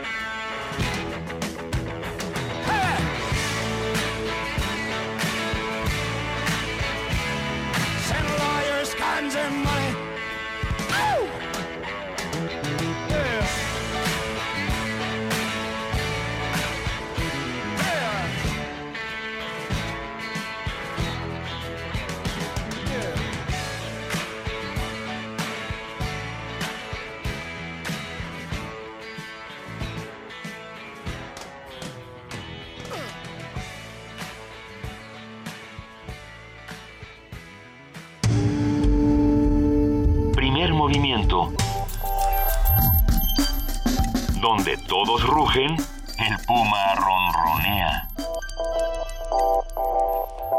8.20 de la mañana. Hicimos esta pequeña pausa para entablar la comunicación que ya está en- con nosotros y nos da un inmenso gusto tener en la mesa a Lorenzo Meyer, profesor investigador universitario, cuyo interés se ha centrado en la historia política mexicana del siglo XX a la actualidad. Lorenzo Meyer, gracias por acompañarnos esta mañana de primer movimiento. Eh, muy buen día. Muy buenos Muy días, buenos querido días. Lorenzo, gracias. Eh, hay muchas cosas que podríamos discutir de esta disculpa del presidente Enrique Peña Nieto. Eh, de entrada, eh, podríamos preguntar de qué se está disculpando. Estábamos leyendo algunas opiniones de, de otros analistas, de otros comunicadores. Eh, por ejemplo, lo que decía Julio Astillero sobre no se está disculpando realmente por cometer un delito, sino por, por haber dado la percepción de que a lo mejor lo que había hecho, que era 100% legal, estaba mal. Es, es, es confuso. ¿Qué opinas, Lorenzo? Bueno, una disculpa eh, viene a cuento cuando alguien comete un error, algo que en la normalidad no ocurriría y que por estar eh, pensando en otras cosas, por eh, haberse olvidado, no cumple con una obligación que tenía. Pero en el caso específico de una propiedad adquirida por una familia presidencial de un contratista, un contratista muy famoso, muy importante, que empezó como un simple proveedor de papelería, pero que gracias a los negocios que hizo por el gobierno del Estado de México se convirtió en un gran empresario y que tiene su eh, el meollo de su negocio es la obra pública.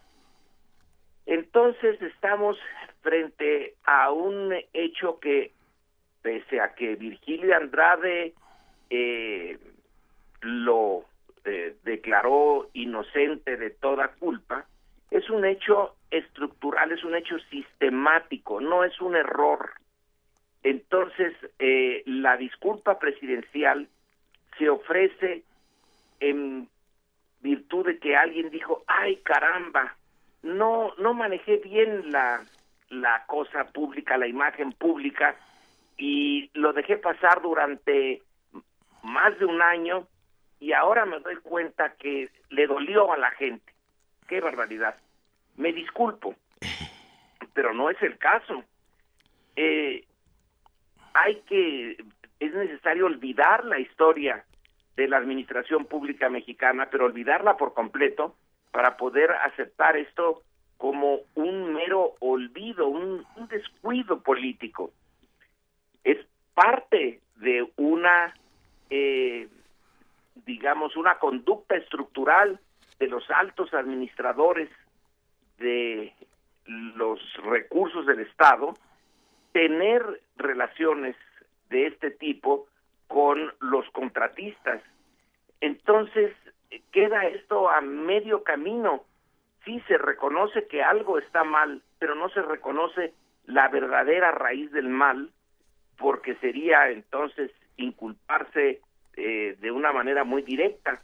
Así que para nosotros como público, como ciudadanos, esa disculpa eh, se quedó exactamente al medio camino.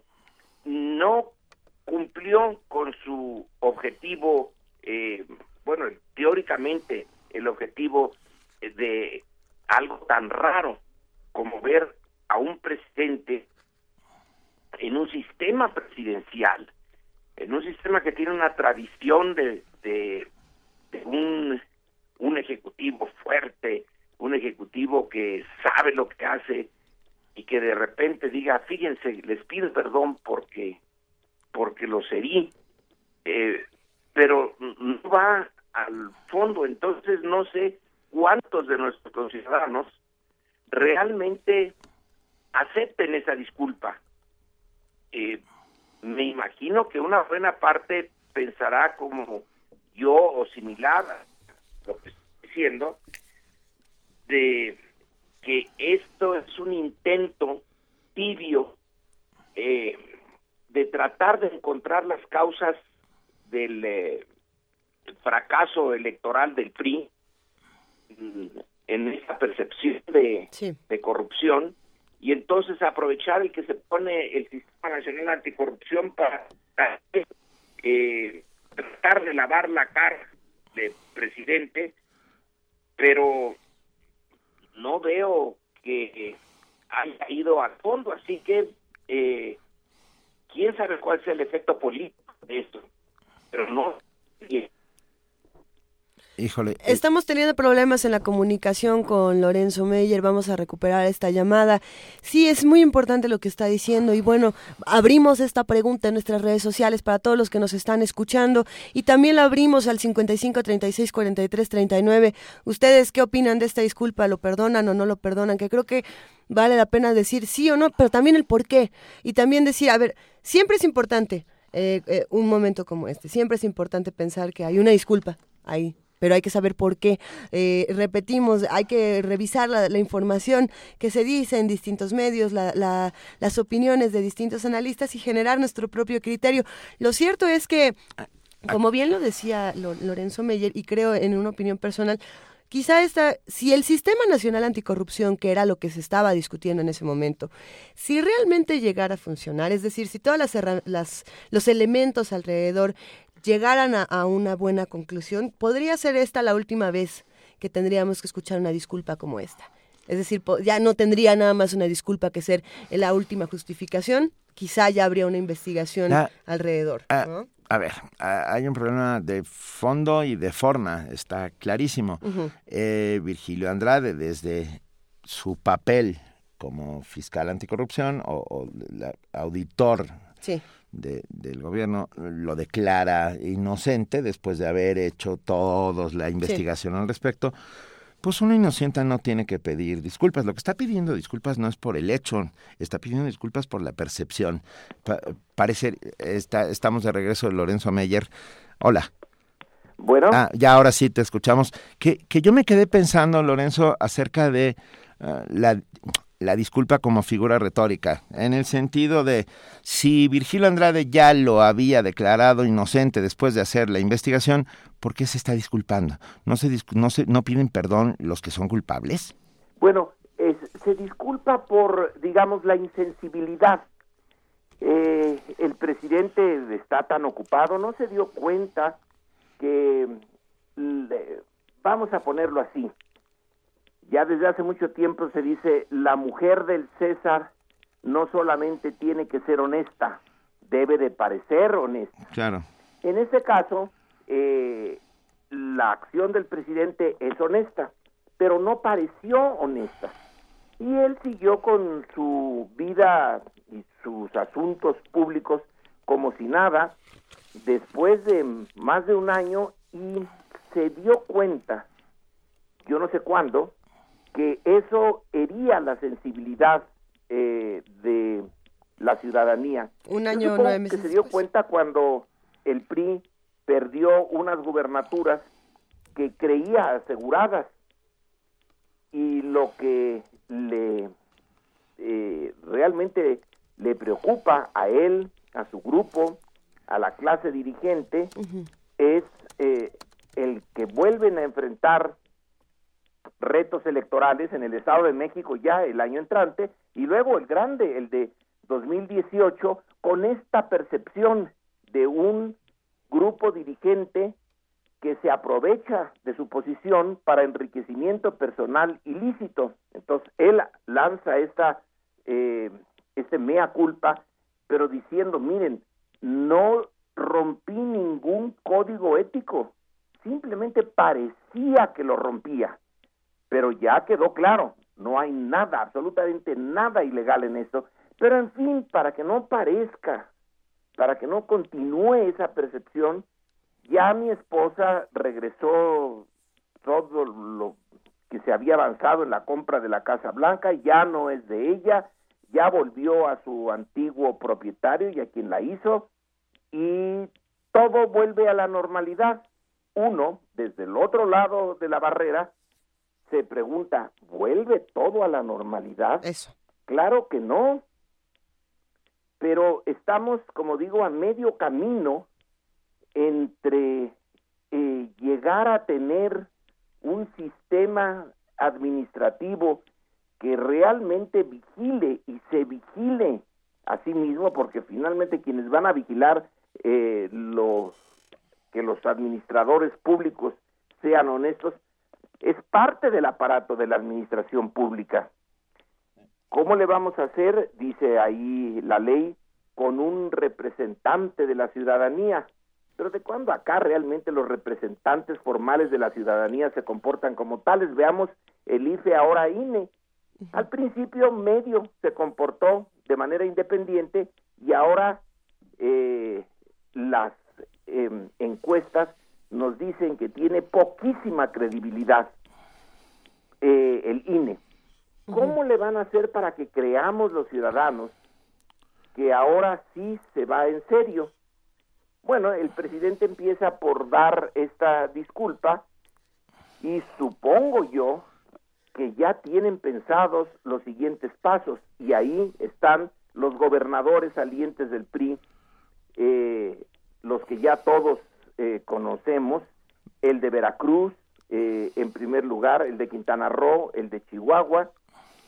Ahí puede ser que a ellos eh, la guillotina sí les caiga. y aún cayéndoles, tenemos derecho a seguir siendo escépticos. No, no bastará con una disculpa en caso de estos tres gobernadores. No, pero como ya van de salida, necesitan eh, chivos expiatorios y vaya que si estos tienen cara de chivo expiatorio. No, bueno, tienen cara, huelen, eh, todo. Eh, todo, están perfectos. No, bueno. Oye, Lorenzo, perdón, ¿qué te parece si hacemos un pequeño acto de memoria? Tú que eres especialista en historia política de este país, ¿recuerdas muchas ocasiones en que se hayan presidentes de la República salido a la, a la luz a, hablar, a pedir disculpas o perdón a, los ciudadanos? Pues, eh, eh, haciendo memoria, claro que deberíamos de eh, tener una enorme disculpa de Santana, Bueno. porque ese sí que tuvo eh, ocasión de pedir disculpas. Pero la más lejana que reconocemos es la carta de una sola cuartilla que escribió o le escribieron, pero firmó Porfirio Díaz al Congreso en mayo de eh, 1911. En- es una carta muy importante que yo diría que todos los escolares de México deberían de conocer o leerla alguna vez en su vida, porque no es mucho, pero es muy sustantiva. Tiene tres puntos. En el primero, eh, Porfirio Díaz reconoce, bueno, más o menos lo que reconoció eh, Peña Nieto, que hay un malestar eh, enorme en México. Porfirio Díaz dice, se han levantado en armas grupos milenarios, por decirlo de miles, eh, no de milenaristas, en mi contra. Eh, lo reconoce. El eh, mal humor social eh, está a lo grande en México. Luego pasa al punto central. Dice, yo he dedicado mi vida a México. No sé qué hice mal, pero suponiendo sin conceder, dice, que yo me haya equivocado, eh, que el- está implícito que yo haya seguido unas eh, y haya puesto en marcha unas políticas contrarias al interés nacional, no lo dice, pero está implícito. En, en ese caso, yo no soy la mejor persona para juzgarme y por tanto, ese es el tercer punto, le presento al Congreso mi renuncia a la presidencia de la República. Sé en mi interior que no hice nada que dañara a la República, pero que no puedo permanecer en el puesto porque le estoy perjudicando. Y ya la conclusión de esa sola cuartilla es eh, una esperanza. Él eh, va a dejar el puesto, pero desea que en algún momento, cuando los ánimos, eso sí lo dice, se hayan apaciguado, entonces el pueblo mexicano al que amo profundamente eh, reconozca lo que hice y pueda yo eh, descansar. Eh, está casi diciendo que sabe que va a morir muy pronto y que no se resolverá el problema, pero que en algún momento futuro la historia cambiará y se verá que él eh, no debió de haber sido rechazado de esa manera por el pueblo mexicano, pero eso ya es un futuro. Entonces, hay un levantamiento, él dice que sin aceptarlo, pero a lo mejor es culpa suya y el la siguiente en la secuencia lo siguiente es decir renuncio. Luego viene esa eh, momento ya más cercano a nosotros de 1982 cuando está el final de la administración de López Portillo, eh, vaya que si tenía ganas de aparecer como presidente fuerte, atlético, eh, en posesión de una oratoria eh, conmovedora, etcétera. En 82 cuando se va dice que va a pedirle perdón, pero no a todos los mexicanos, va a pedirle perdón a una buena mayoría, que son los pobres, porque no pudo sacarlos de la pobreza. Y entonces llega ese eh, momento dramático en que llora ante las cámaras. Porfirio Díaz también lloró cuando perdió eh, una oportunidad en un levantamiento de hacerse de la presidencia. Por eso le llamaban el llorón de Icamole. Pero eh, López Portillo llora cuando ya hay televisión O sea, llora en cadena nacional. y, y él, el presidente fuerte, atlético, eh, pues queda un... mm, Sí, a todos nos llamó la atención. Yo recuerdo eh, estar con un grupo de profesores viendo el informe y todos con los ojos cuadrados, algunos enojados porque un presidente de México no debe llorar, debe ser como Cuauhtémoc, aunque le quemen los pies debe de mantenerse estoico. Y bueno, esta es la tercera vez. Eh, aquí se pide perdón pues por una mala interpretación de un hecho muy personal que es adquirir una casa. Pero en realidad se está aceptando implícitamente, es interesante que se acepte llamarle la Casa Blanca, porque esa fue la manera como Carmen Aristegui, que fue quien puso, ella y su equipo, Así quien es. pusieron esto sobre la mesa de la discusión, así le llamaron.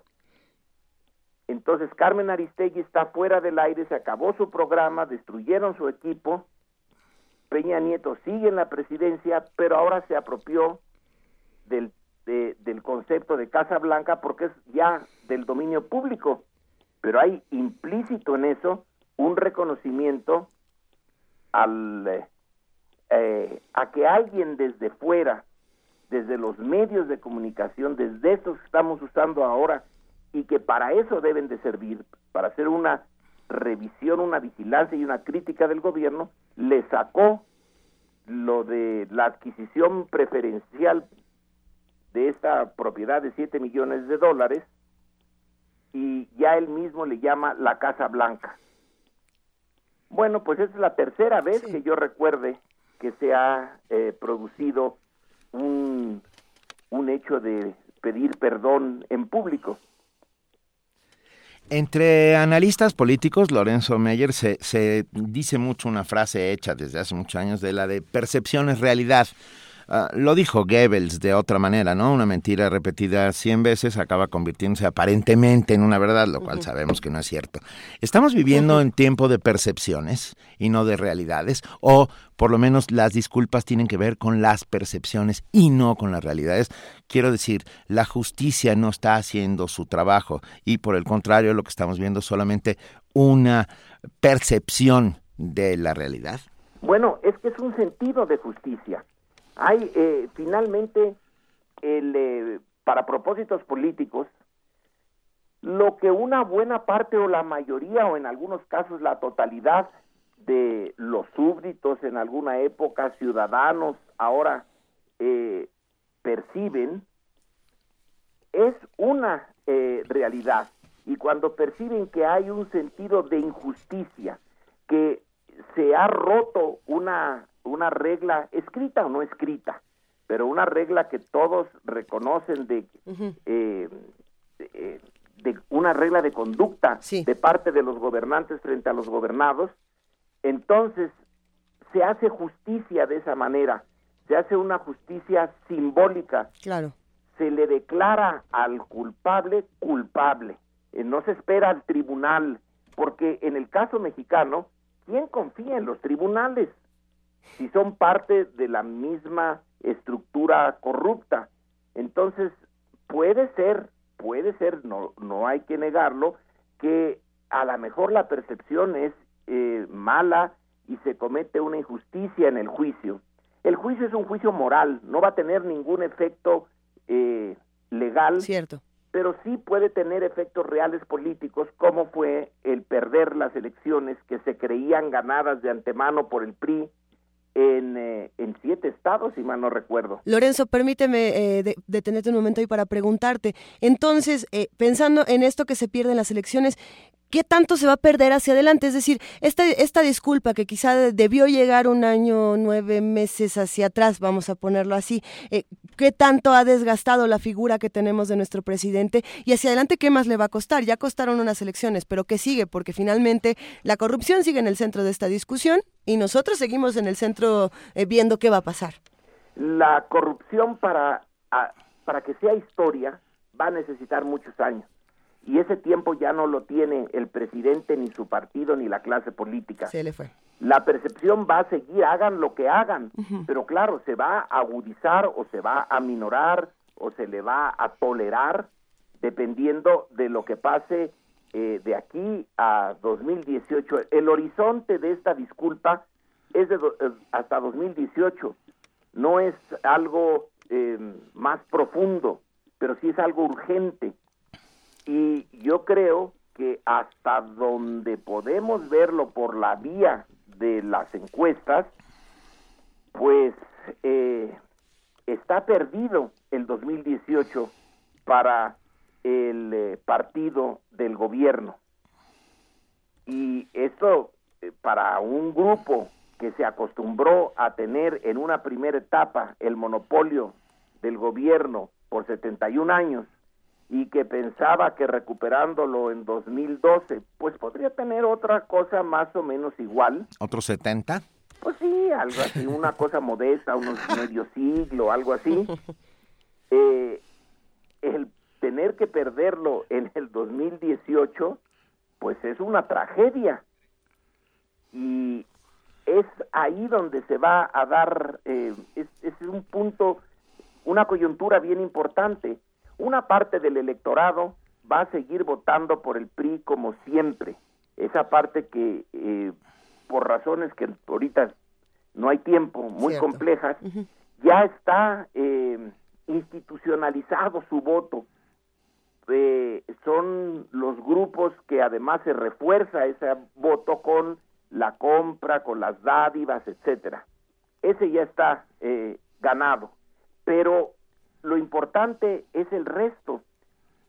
Y el grupo que es el priismo duro se ha reducido en el mejor de los casos a un tercio, si no es que a un cuarto, según nos dicen las encuestas eh, del electorado. Ya no le alcanza ni poniendo verde al país, eh, le alcanza para lo que desea, lo que quiere. Es más difícil ahora el, eh, el fraude, no que no se pueda, pero es más difícil. Hay una eh, un público internacional que está viendo esto y que es muy duro en su juicio. Entonces, eh, lograrán que esos mexicanos escépticos en número suficiente digan, caramba, esa demanda de perdón, de humildad, eh, pues eh, es cristiano eh, perdonarlo y seguramente ya no lo volverán a hacer. Y entonces vamos a darle nuestro voto al PRI. Yo no sé cuántos lo puedan eh, puedan seguir por esta ruta. Personalmente creo que muy pocos, pero no niego que puede haber un número de conciudadanos eh, que por conservadurismo, por no poner eh, mucha atención en la cosa pública, pues eh, lo tomen como un buen eh, un buen argumento. Eh, no debería de ser así. Un ciudadano consciente dice hasta que no me muestren que estructuralmente le quebraron el espinazo a la corrupción, que siempre habrá corrupción, pero es, es el, el grado de corrupción lo importante en México. Hasta que no veamos que se ha disminuido en un alto grado, hasta entonces podemos eh, apoyar con nuestro voto a un partido que históricamente ha estado siempre ligado a la corrupción. Pues sí, y en esas estamos, vamos. eh, muchos no han aceptado la disculpa, otros muchos pensamos que las cosas tienen que cambiar muy pronto. Y en eso estamos todos empeñados, o por lo menos eh, estaremos ahí cuando suceda. Lorenzo Meyer, millones de gracias, como siempre, por estar esta mañana y siempre con nosotros. No, gracias a ustedes por su eh, interés y hasta la próxima. Buenos días. Gracias, un Muy enorme abrazo al maestro Lorenzo Meyer. Y vamos con una canción ¿Qué en, espa- español. Vamos a escuchar Es Mentira con Joaquín Sabina y Rosendo. Es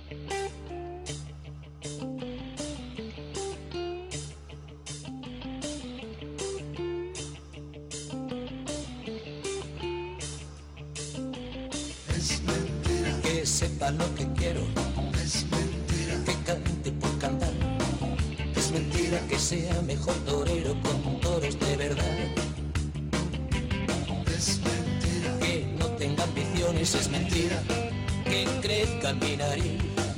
Es mentira que escribo las canciones de amor pensando en ti. Te digo que es mentira que fui ladrón de bancos. Es mentira que no lo vuelva a ser. Es mentira que nos quisimos tanto, parece que fue ayer. Te juro que es mentira, los reyes son los padres, es mentira que ha muerto el rock. Mentira que sepan a vinagre los besos sin amor, los besos sin amor. Para mentiras de la realidad. Promete todo pero nada te da. Yo nunca te mentí, más que por verte reír. Menos piadosas que del corazón. Son las mentiras de la diosa razón. Yo solo te conté media verdad al revés. Que no es igual que media mentira.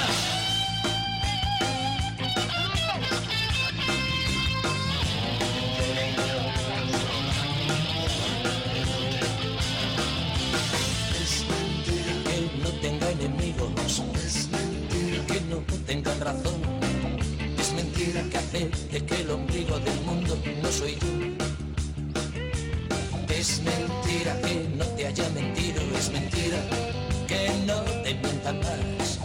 Es mentira que un bulo repetido merezca ser verdad. Es una gran mentira que mientan los boleros que nos dieran las diez. Es mentira que sea un caballero cuando nadie me ve. Repito que es mentira el cristal con que me miras. Es mentira que dude de dudar. Es mentira que más dejen mentiras, no digan la verdad. No, no digan la verdad. Para mentiras de la realidad. Promete todo pero nada te da. Yo nunca te mentí, más que por verte reír. Menos piadosas que la del corazón. Son las mentiras de la diosa razón. Yo solo te media verdad al revés. Mejor que yo miente la necesidad. Sabe de sobra cómo hacerte llorar. Mi crimen fue vestir de azul al príncipe gris. Mira las piernas de la desolación. Lleva las medias que rompió la pasión. Yo solo canto el blues del que perdió el autobús.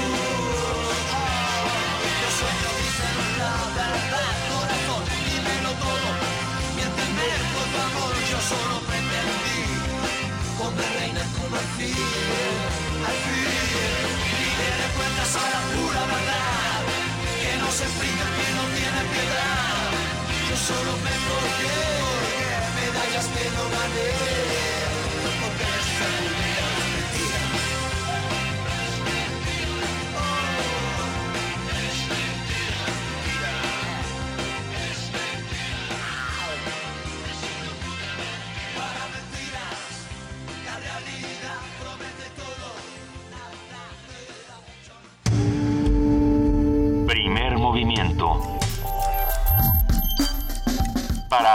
El día. Interesante la conversación que sostuvimos con Lorenzo Meyer, a quien le mandamos un inmenso abrazo y le agradecemos siempre con mucha admiración que nos tome la llamada. En este momento, además eh, de leer la- los mensajes que nos han dejado en redes sociales y poner puntual atención a todos y cada uno de ellos, vamos a regalarles cosas. Sí, a ver, tenemos cinco pases dobles para la obra El día que María perdió la voz. Este sábado 23 de julio a las 13 horas en el Teatro El Galeón del Centro Cultural del Bosque. Vale la pena, es, es una... A partir de los seis años los niños pueden ir. Eh, o sea, es una obra infantil esencialmente, pero desde seis años para arriba. Ah, va, cinco pases dobles por teléfono el día que María perdió la voz para el sábado 23 de julio a la una de la tarde en el Teatro del Galeón, ahí atrásito del Auditorio Nacional. Marquen al 55 36 43 39, por favor, y digan por qué María perdió la voz. Esa es una buena. Así nada más. No, no, que nos di- digan los motivos por los que Por- María ajá. perdió la voz. Órale, ya con eso a se los van. cinco primeros que nos digan eso, va, van los cinco pases dobles. Ahí quedan estos pases dobles y la invitación a que salgamos en estas vacaciones a disfrutar de nuestra ciudad, los que nos quedamos y los que nos vamos fuera, eh, a hacerlo con todo el cuidado necesario. Quienes de, de los que nos escuchan ya se fueron y ya regresaron, quienes entran a trabajar la próxima semana. Eh, hay, es que hay unos que apenas se van y otros que ya regresaron. Pero bueno, eh, a ver, tenemos muchos comentarios aquí en redes Uno de ellos, R. Guillermo nos decía por qué estamos poniendo pura música en inglés, este, y que por qué no ponía, entonces bueno, ya No, ya hubo, ya hubo de todo. Bueno, hoy empezamos con Contamíname, con Pedro Guerra, pero bueno, es cierto, hay, hay mucha música Pero de hasta muchos los idiomas. Gremlins cantaron en español. Bueno, cantan los Gremlins en español, es cierto. Pero ahora Juan Ramírez Marín nos dice, qué ruidosa cancioncita, ¿eh? Oh. Chicos, hoy, hoy, ¿Qué- qué? re- Va- relájense. No, ya no vamos a poner una votación porque luego no les gusta, No. pero ¿qué canción les gustaría escuchar aquí en primer movimiento para cerrar? Mientras nos dicen qué quieren escuchar, nosotros les vamos a hacer una recomendación. ¿Por qué no escuchamos? Estamos cumpliendo, vamos, vamos en la recta hacia nuestros 80 años. Vamos en la recta hacia nuestros Radio 80 UNAM. años, Radio UNAM va hacia allá y entonces hemos decidido juntar contenidos de toda la universidad. Descarga Cultura nos hace una oferta bellísima de todo su archivo impresionante que tiene literatura, tiene distintos eventos académicos, eh, talleres grabados para que ustedes puedan compartir. Esto que vamos a escuchar es la voz de nuestra querida Elena Poniatowska, a quien le mandamos un gran abrazo, y vamos a escuchar el recado. Descarga Cultura. Punto UNAM.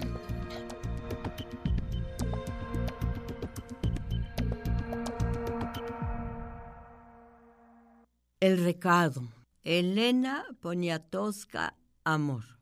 Vine, Martín, y no estás.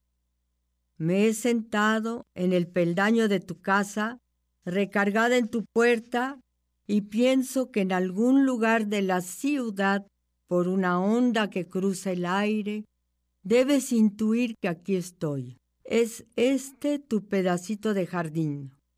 Tu mimosa se inclina hacia afuera y los niños al pasar le arrancan las ramas más accesibles. En la tierra, sembradas alrededor del muro, muy rectilíneas y serias, veo unas flores que tienen hojas como espadas. Son azul marino, parecen soldados. Son muy graves, muy derechas. Tú también eres un soldado. Marchas por la vida, uno, dos, uno, dos. Todo tu jardín es sólido, es como tú. Tiene una resiedumbre que inspira confianza. Aquí estoy contra el muro de tu casa, así como estoy a veces contra el muro de tu espalda. El sol da también contra el vidrio de tu ventana y poco a poco se debilita porque ya es tarde. El cielo enrojecido ha calentado tu madre selva y su olor se vuelve aún más penetrante. Es el atardecer. El día va a decaer. Tu vecina pasa. No sé si me habrá visto. Va a regar su pedazo de jardín. Recuerdo que ella te trae una sopa de pasta cuando estás enfermo y que su hija te pone inyecciones. Pienso en ti muy despacito, como si te dibujara dentro de mí y quedaras allí grabado. Quisiera tener la certeza de que te voy a ver mañana y pasado mañana y siempre en una cadena ininterrumpida de días, que podré mirarte lentamente, aunque ya me sé cada rinconcito de tu rostro, que nada entre nosotros ha sido provisional o un accidente. Estoy inclinada ante una hoja de papel y te escribo todo esto y pienso que ahora, en alguna cuadra donde camines apresurado, decidido, como sueles hacerlo, en alguna de esas calles por donde te imagino siempre, Donceles y 5 de febrero, o Venustiano Carranza, en alguna de esas banquetas grises y monocordes, rotas solo por el remolino de gente que va a tomar el camión, has de saber dentro de ti que te espero. Vine nada más a decirte que te quiero, y como no estás, te lo escribo. Ya casi no puedo escribir porque ya se fue el sol y no sé bien a bien lo que te pongo. Afuera pasan más niños corriendo y una señora con una olla advierte irritada. No me sacudas la mano porque voy a tirar la leche. Y dejo este lápiz, Martín, y dejo la hoja rayada, y dejo que mis brazos cuelguen inútilmente a lo largo de mi cuerpo, y te espero. Pienso que te hubiera querido abrazar. A veces quisiera ser más vieja, porque la juventud lleva en sí la imperiosa, la implacable necesidad de relacionarlo todo al amor. Ladra un perro, ladra agresivamente. Creo que es hora de irme. Dentro de poco vendrá la vecina a prender la luz de tu casa. Ella tiene llave y encenderá el foco de la recámara que da hacia afuera, porque en esta colonia asaltan mucho, roban mucho. A los pobres les roban mucho. Los pobres se roban entre sí. Sabes, desde mi infancia me he sentado así a esperar. Siempre fui dócil porque te esperaba. Te esperaba a ti. Sé que todas las mujeres aguardan, aguardan la vida futura, todas esas imágenes forjadas en la soledad, todo ese bosque que camina hacia ellas, toda esa inmensa promesa que es el hombre, una granada que de pronto se abre y muestra sus granos rojos, lustrosos, una granada como una boca pulposa de mil gajos. Más tarde, esas horas vividas en la imaginación, hechas horas reales, tendrán que cobrar peso y tamaño y crudeza. Todos estamos, oh mi amor, tan llenos de retratos interiores, tan llenos de paisajes no vividos.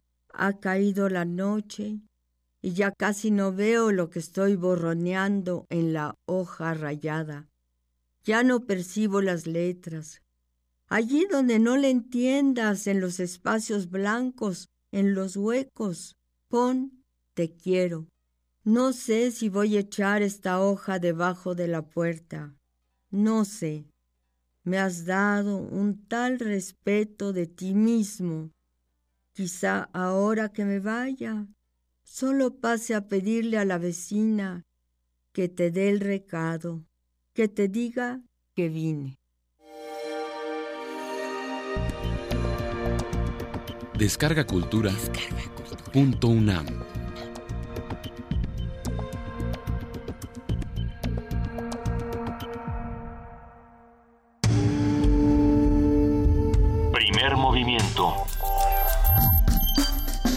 Información azul y oro.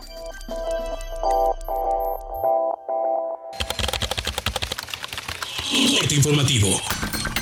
La UNAM. El mal manejo de las emociones es causante de gastritis, migrañas y colitis, señala Rafael Salín Pascual, investigador del Departamento de Psiquiatría y Salud Mental de la Facultad de Medicina de la UNAM. Nacional. Ayer se llevó a cabo en la Secretaría de Gobernación la mesa acordada el pasado 11 de julio entre el Gobierno federal y la CENTE. Duró más de seis horas y estuvo encabezada por el subsecretario de Educación Básica, Javier Treviño. Otro aspecto importante es que estaremos explorando juntos en este grupo de trabajo el inicio de un primer foro para las próximas semanas orientado a analizar la temática de la evaluación de los docentes. Y también se planteó en la mesa que esta, eh, este diseño para la implementación de este foro, eh, en el cual participaría la coordinadora y representante de la Secretaría de Educación Pública, sería fundamental también la participación de integrantes del Instituto Nacional para la Evaluación de la Educación.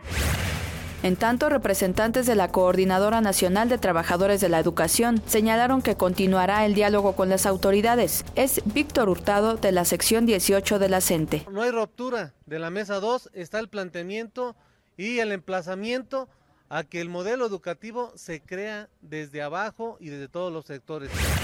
La Suprema Corte de Justicia de la Nación discutirá un proyecto de resolución para determinar si es constitucional reubicar en áreas administrativas a los maestros que reprueben la evaluación docente y revocar de su puesto a quienes no pasen el examen en tres ocasiones.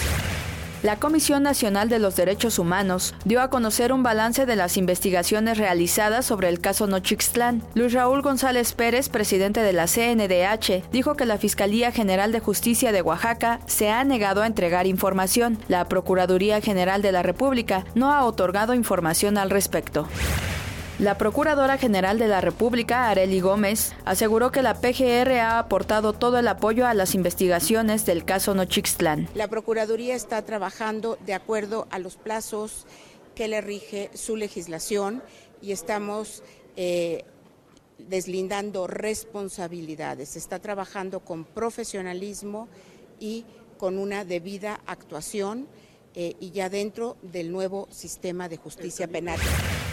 Fuerzas federales desarticularon una célula de los Zetas en Veracruz y liberaron a dos de sus víctimas, quienes se encontraban secuestradas. Habla Omar Amid García, jefe de la División de Investigación de la Policía Federal. Tras efectuar un operativo en Poza Rica, Veracruz, rescataron a dos víctimas de secuestro y detuvieron a nueve de sus captores, quienes fueron identificados como probables integrantes de un grupo delictivo con presencia en la entidad.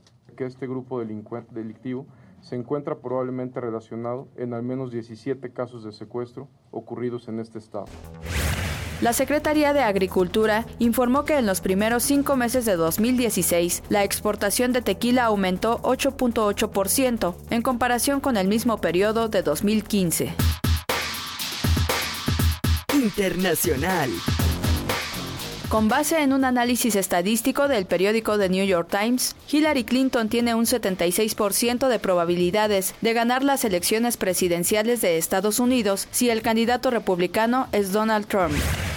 En Turquía, las investigaciones sobre el intento de golpe de Estado indican que un comando armado de 25 soldados tomó el hotel donde se encontraba vacacionando el presidente Recep Tayyip Erdogan al momento del suceso. Este escapó en un avión. En Reino Unido, tres personas murieron en un tiroteo. La policía aseguró que no existen indicios de que se trate de un atentado.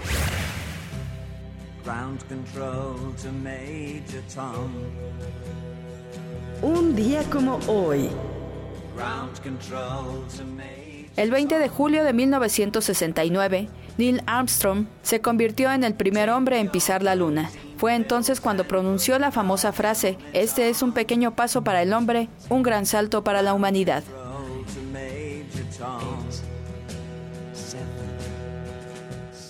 Hasta aquí la información, lo esperamos en nuestro corte de las 12.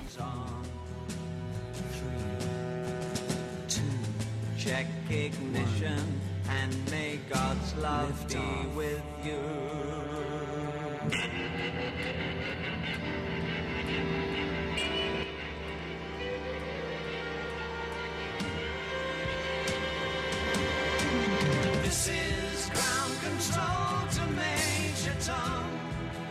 You've really made the Primer movimiento.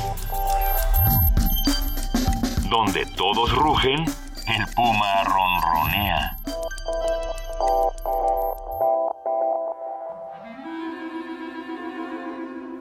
Testimonio de oídas.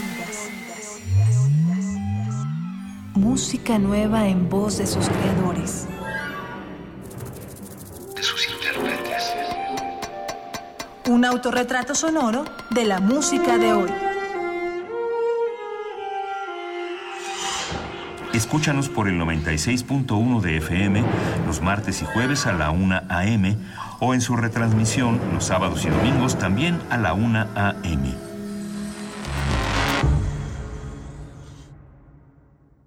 Hace poco hablaste por tu ciudad. Ahora es tiempo de hablar por tu colonia o pueblo de la Ciudad de México. Imagina, ¿qué harías si pudieras representar a tu comunidad? O si tuvieras más de 800 millones de pesos para tu ciudad. Este 4 de septiembre hablarás por tu colonia o pueblo. Espéralo. Infórmate en iedf.org.mx y habla por tu ciudad. De Chiapas, el rescate del mundo. El lugar que reúne a las voces. Jaculatoria, dícese de las oraciones de erección. Los y las poetas reunidos en un solo evento. Radio UNAM y Casa del Lago celebran 11 ediciones de Poesía en voz alta. Poesía en voz alta. Escucha nuestras cápsulas con la historia y poesía de los invitados nacionales e internacionales. Revive la mezcla de las emociones que solo un acto así puede provocar. Si es poesía, que sea en voz alta.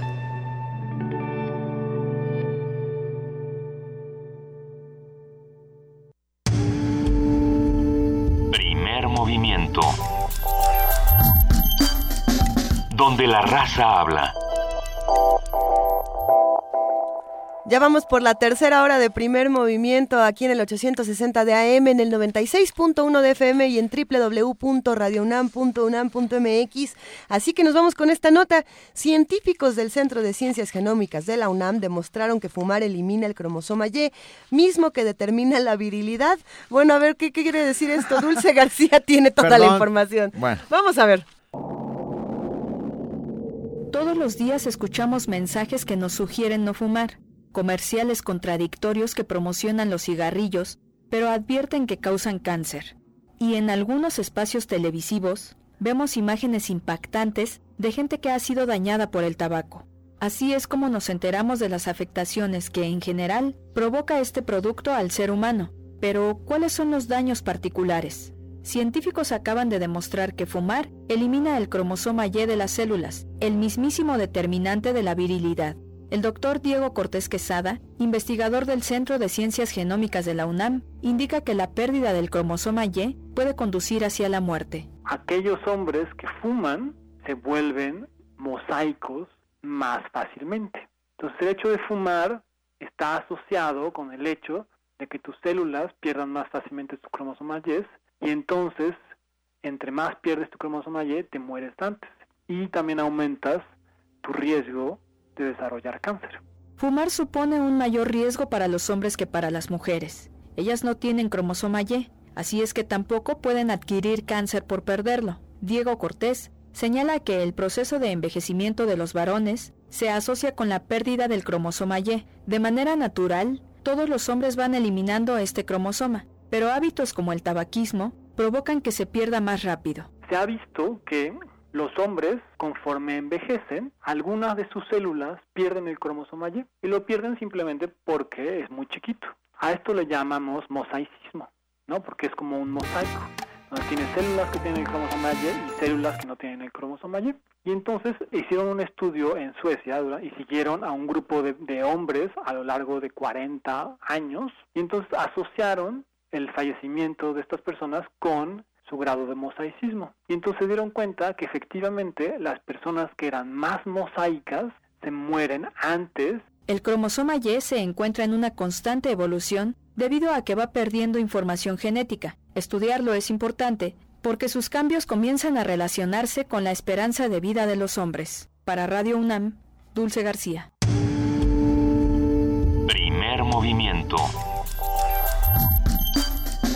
Donde la raza habla.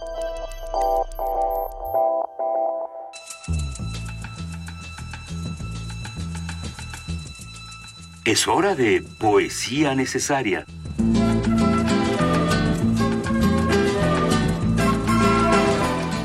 Así es, ya llegó el momento de poesía necesaria y Benito Taibo tuvo una epifanía al amanecer cuando un rayo de sol se coló entre las nubes. Nada más, sí, solo que fue una antropofanía, porque la epifanía la tienen los, los que Carlos Abascal llamaba, ah, ay, ¿cómo era? Los seres, Ah, sí, no cierto. eran seres humanos y seres, seres, Bueno, esta es los una- otros. Los otros, o sea, Los- o nosotros somos los de antropofanías. Exacto. Ok, que son, que son simplemente ideas. No, eh, con los ánimos caldeados como han estado el día de hoy, ah, escuchando las disculpas presidenciales, etcétera, etcétera, creo que Jaime Sabines nos puede ayudar. Entonces, con, apelamos a él, apelamos al bate chapaneco para que venga a nuestro auxilio y que nos dé un poco de, de, de belleza. Belleza, Vuelta para sí. eso. Amor mío, mi amor. Amor mío, mi amor, amor hallado de pronto en la ostra de la muerte. Quiero comer contigo, estar, amar contigo. Quiero tocarte, verte. Me lo digo, lo dicen en mi cuerpo los hilos de mi sangre acostumbrada. Lo dice este dolor y mis zapatos y mi boca y mi almohada. Te quiero, amor, amor, absurdamente, tontamente perdido, iluminado, soñando rosas e inventando estrellas y diciéndote adiós yendo a tu lado. Te quiero desde el poste de la esquina, desde la alfombra de ese cuarto a solas, en las sábanas tibias de tu cuerpo, donde se duerme un agua de amapolas. Caballera del aire desvelado, río de noche, platanar oscuro, colmena ciega, amor desenterrado. Voy a seguir tus pasos hacia arriba, de tus pies a tus muslos, tu costado. Primer movimiento. Escucha la vida con otro sentido.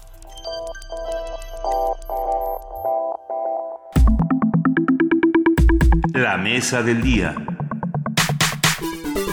El dinero que yo gano, toditito te lo doy. Te doy peso sobre peso, siempre hasta llegar a dos. Tú no aprecias mis centavos y los gastas, queda horror. Yo por eso no soy rico, por ser despilfarrador. Mira, Bartola.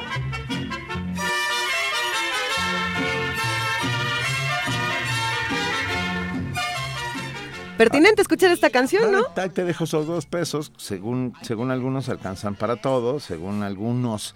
Mira, eh, que si el INEGI le mueve, a todos les va a alcanzar, dicen. Dicen, vamos es- a ver. Esa es la magia de la estadística, ¿no? Que sirve para lo que conviene. A ver, vamos a ver. Ahí les va. El pasado viernes 15 de julio, el Instituto Nacional de Estadística y Geografía, el INEGI, presentó las cifras sobre los índices de pobreza nacional a partir de una encuesta realizada entre el 11 de agosto y el 28 de noviembre de 2015. Con un cambio en las variables de medición del ingreso, quedó anulada la posibilidad de comparar la evolución de la pobreza en México de 2013 a 2015 y con años anteriores, ya que los datos no pueden contras- contrastarse en sus variables. Analistas y miembros de la sociedad civil se muestran preocupados por un posible ejemplo de nuevo órgano autónomo que dejará un déficit de transparencia, uno más. Organismos como el Banco Mundial y el Fondo Monetario Internacional, que tampoco son eh, monedita de oro, Sí, como no. decían en mi rancho, presentan indicadores como el PIB, el Producto Interno Bruto, desarrollado durante el periodo entre guerras y la Segunda Guerra Mundial, para dar información sobre el desarrollo social. No obstante, analistas sugieren que debemos tender a otros indicadores, como el índice de desarrollo humano, la huella ecológica o el coeficiente de Gini, que sirven para medir la desigualdad en los ingresos. Por eso le, bautizamos esta mesa con la pregunta cómo se mejora, entre comillas, la pobreza. Y para analizar y contrastar los datos que da el INEGI y lo que advierte la sociedad civil, esta mañana nos acompaña aquí en la cabina de Radio UNAM de Primer Movimiento Rogelio Gómez Hermosillo, coordinador de Acción Ciudadana frente a la pobreza, una iniciativa de la sociedad civil organizada que integran más de 60 organizaciones de todo el país para impulsar acciones efectivas frente a la pobreza y la desigualdad. Rogelio, qué gusto que nos acompañes aquí en Primer Movimiento. Mil gracias, buenos días. Muy buenos días, muchísimas gracias. El gusto es mío de veras regresar a Radio UNAM, es una maravilla. parece, parece un mal chiste, pero a ver, ¿qué, ¿qué es lo que hizo el INEGI? ¿Cómo se torció toda esta información? ¿Y, y realmente cómo está midiendo la pobreza? ¿Hizo un ejercicio sano? Mira, hay que, hay que explicar acá. El INEGI es responsable de levantar información en nuestro país, la Constitución le manda, es la, la- la institución para la estadística, todos los datos y ahora hasta los de Producto Interno Bruto y inflación los maneja, los produce, los produce el INEGI. Y la institución responsable de medir la pobreza es el Coneval, que es una institución mucho más nueva, pero que había venido ganando, que ha venido ganando prestigio y credibilidad por un trabajo serio, bastante transparente y por estar formado por académicos que siguen siendo académicos, que eso es muy importante, no son servidores públicos, es gente del SNI que va a seguir siendo SNI y que terminando este servicio en el Coneval va a seguir su carrera. Bueno, lo que nos informó el 15 de julio, este viernes apenas, nos salió con la sorpresita de que habían mejorado la forma de captar, es decir, la forma de aplicar la encuesta para captar mejor el ingreso de los hogares más pobres. Y el argumento, digamos, la explicación razonable y atendible es que eh, hay un subreporte de ingresos que se ha venido discutiendo en los ambientes eh, académicos, etcétera, y sabemos que no, no cuadran de ingresos los, los ingresos reportados por la gente en estas encuestas con los ingresos de las cuentas nacionales y otros o sea, los pobres dicen que son menos pobres de lo que son, según ellos. La gente, en gen ahí viene el primer punto, Vinto, muy importante. No son los pobres, aquí empiezan las cosas raras. La gente en general no sabe reportar o no reporta o no quiere reportar los ingresos. Y yo creo que son las tres cosas. Alguna no quiere otra no sabe cómo, porque tiene un ingreso muy diferenciado. Quienes no tienen un salario fijo y solo un salario fijo, la verdad es que pueden ganar algo un mes y algo otro y muy variable, dependiendo, tienen chama, tienen chama, venden, no venden, etcétera. Entonces, el punto aquí, el punto aquí es eh, que solo eh, se, se, hizo una mejora en el procedimiento operativo de campo, así dice el INEGI, lo cual entonces ya nos lleva una cosa de, pues quién sabe qué hicieron. para que cuando les reportaban ingreso muy bajo, regresar y repreguntar hasta encontrar un ingreso que fuera más real. confiable, más real.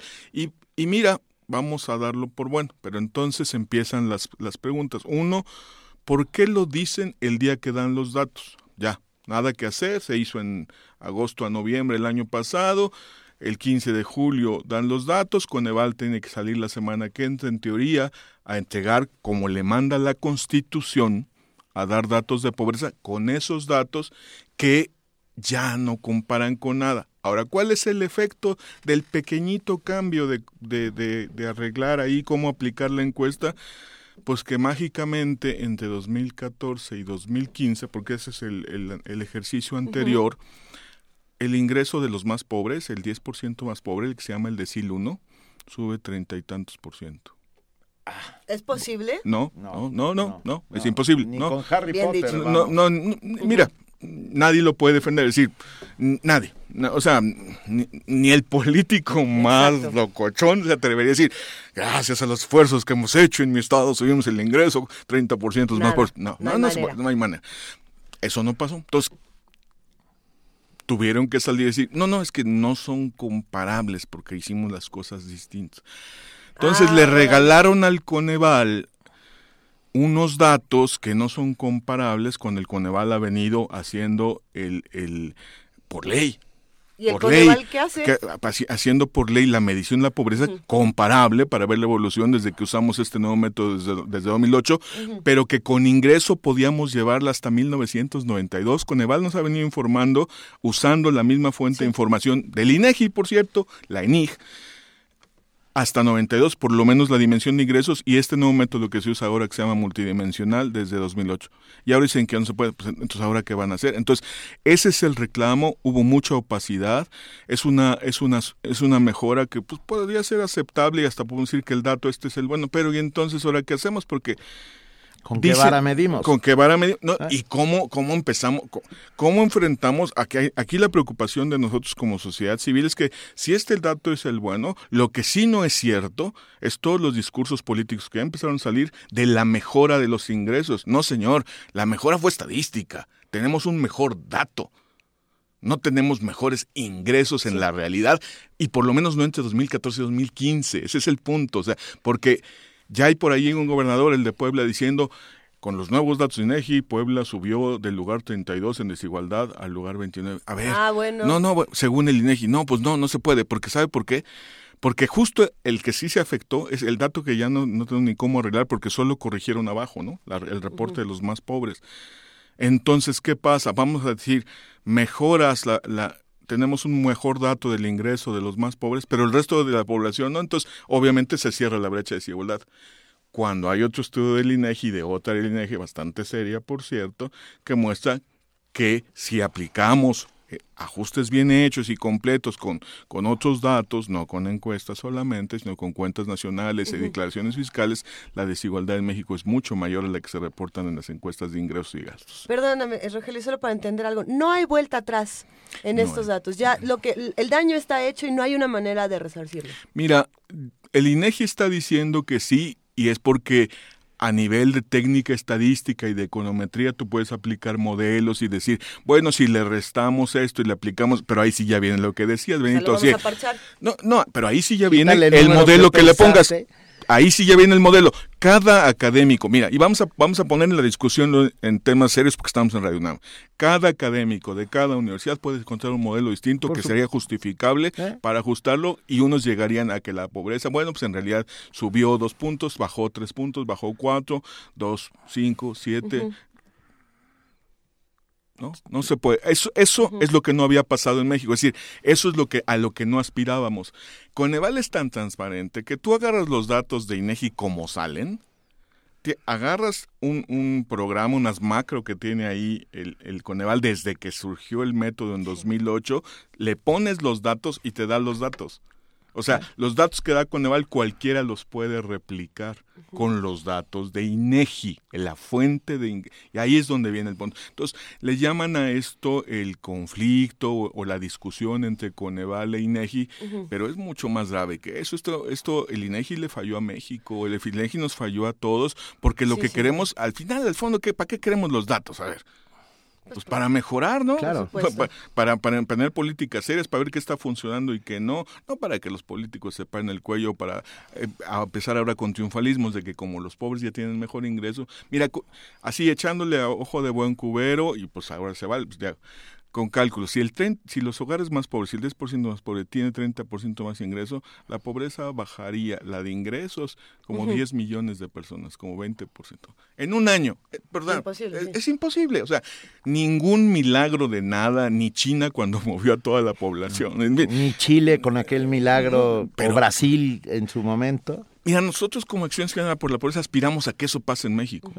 Pero necesitamos 5 o 10 años de buenas políticas económicas, buenas políticas sociales, dejar la programitis y constancia real, dejar, dejar, dejar de hacer tonteras para que algo así sí podría pasar en México en la realidad. Pero ahora, pues, esto nada más es una mejor estadística. Aquí revisando las preguntas de, de los radioescuchas, dicen, bueno, a ver, ¿el INEGI cometió un delito o no?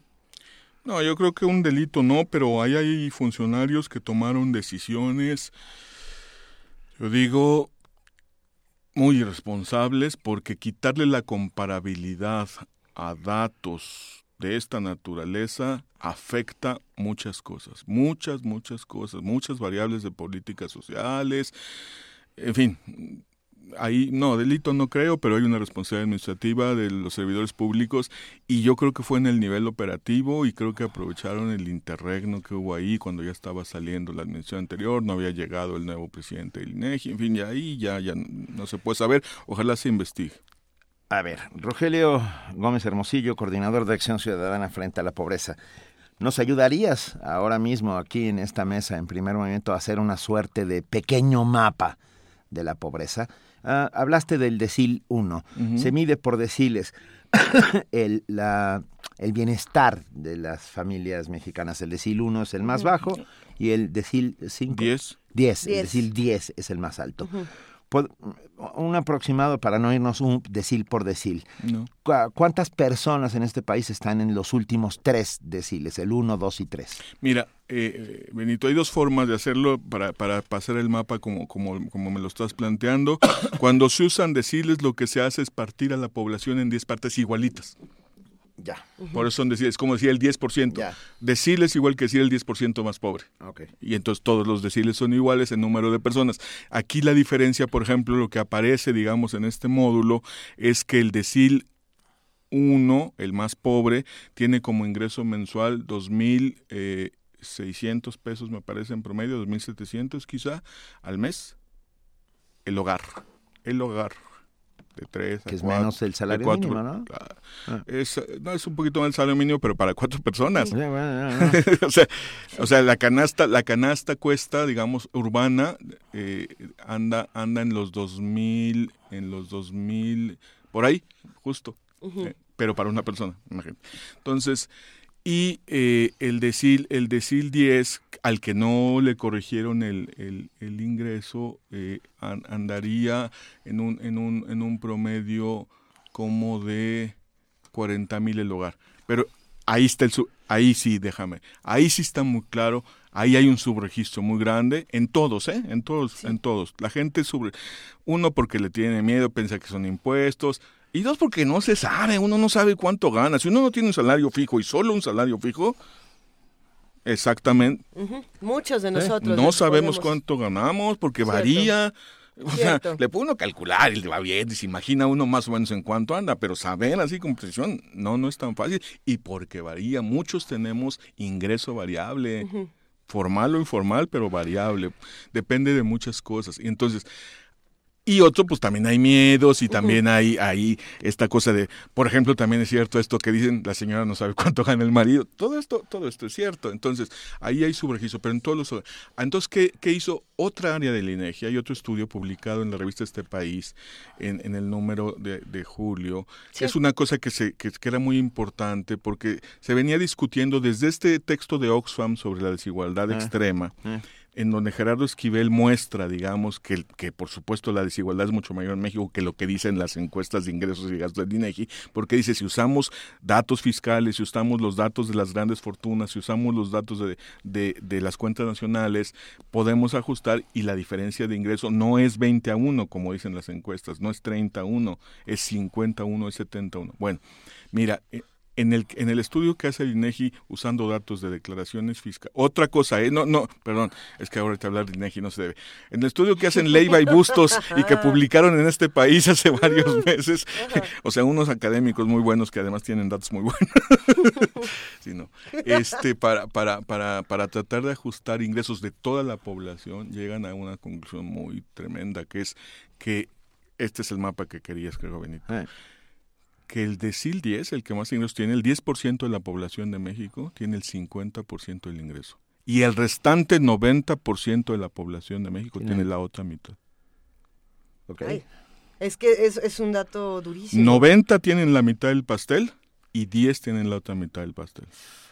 Ok, de ese, ya. ese es el mapa. Ponga, pongámoslos de otra manera, porque se ha hablado de 40 millones de personas en pobreza extrema. ¿Es cierto este, este número? Mira, uh, en extrema el dato, el dato que traíamos de 2014, que es, que es el oficial, si lo tomas solo por ingresos, son 25 millones 25 de personas, millones. casi, 24.6. 25, cerramos. Ok, y pensando entonces que este daño ya quedó hecho, eh, yo me, me, pregunto qué va a pasar hacia adelante, es decir, qué va a pasar con las políticas públicas, qué va a pasar con los programas de apoyo, con todas estas cosas que parten de estos datos, ¿qué se va a hacer? Sí, no, no, no el Coneval está en un dilema muy complejo.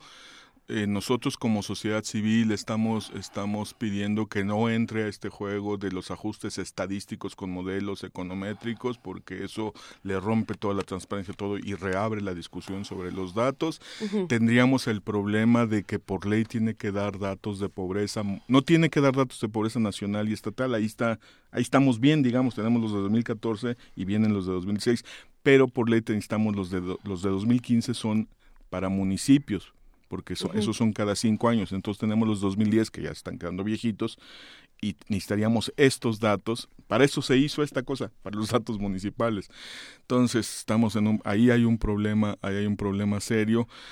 La verdad es que no sé bien qué se puede hacer, pero sí me preocupa mucho que viene el levantamiento de la próxima ENIG en unas semanas. Uh -huh. Arranca ahora en agosto. ¿Y van a tomar el mismo modelo? Pues se supondría, yo creo que es irreversible en algunas cosas, o sea, porque, a ver, todos los supervisores que les dijeron, chequen bien el ingreso, cuando la gente sea pobre y diga que es muy bajo, repregunten, chequen bien, la gente está reportando eh. menos, no podemos aceptar que en el país haya tanta pobreza, ya ven que se enojan los, los del gobierno, los de CESOL, los gobernadores, se enojan mucho que les digan que tienen tanta pobreza cuando ellos hacen tanto por la gente, entonces... O sea, perdón, va alguien a una casa y le dice, usted gana 10 pesos y ellos le dicen, no, gano 7, y le dicen, no, usted gana 9, o cómo funciona ese... Mira, no, es, es, eso sería ya mucho, mucho especular, pero sí creo que la, la, la, distinción, la distinción entre un, un, buen encuestador que trata de preguntar bien y alguien que está presionando y tratando de subir las cosas uh -huh. y también combinando otra cosa que vamos a decirla también porque en la 2016 esto va a contar mucho. Toda esta campaña de comer sano, variado y suficiente, sí toda la campaña de si eres, si eres estudiante de, de, de, media superior y de superior, tienes IMSS. ¿Sabes para qué es? ¿Para contestar la encuesta? para modificar los datos, ahora no los de ingresos, los de carencias. Hay un video por ahí de un, de un, de, de un evento en Chihuahua donde está la gente recibiendo los apoyos del Prospero y dicen, a ver, si les preguntan cuál es su ingreso, ¿tienen ustedes sus apoyos sí o no? Sí. ¿Les sirven estos apoyos sí o no? Sí. Cuéntenos que entonces digan, y sí deberían, ¿eh? Pero, pero ya el adiestramiento hace los datos incomparables. Ahí está el punto, Benito. O sea, yo creo, sí, sí necesitaríamos datos más precisos, sí necesitaríamos mejorar el subregistro de todos, no solo de los más pobres. Necesitamos ver cómo ajustamos también hacia la, la, lo de hacia arriba, porque es, claramente la desigualdad en México es muy grande y es uno de los grandes problemas que tenemos. Y y, pero no podría, y tendríamos que ahí hacer el borrón y cuenta nueva, y tendría que prepararse bien. Imagínate el día que cambien, porque se está discutiendo cómo medir el Producto Interno Bruto. Sí. El día que eso suceda, pues está súper preparado, súper probado, la inflación. Esto fue una sorpresa que nos tomó a todos por sorpresa. Ahora dicen que se le avisó al Coneval porque le mandaron por oficio el manual del capacitador donde decía que no, perdón, así no se hacen estos cambios. Esto se planea, se, se discute, se ven las valoraciones.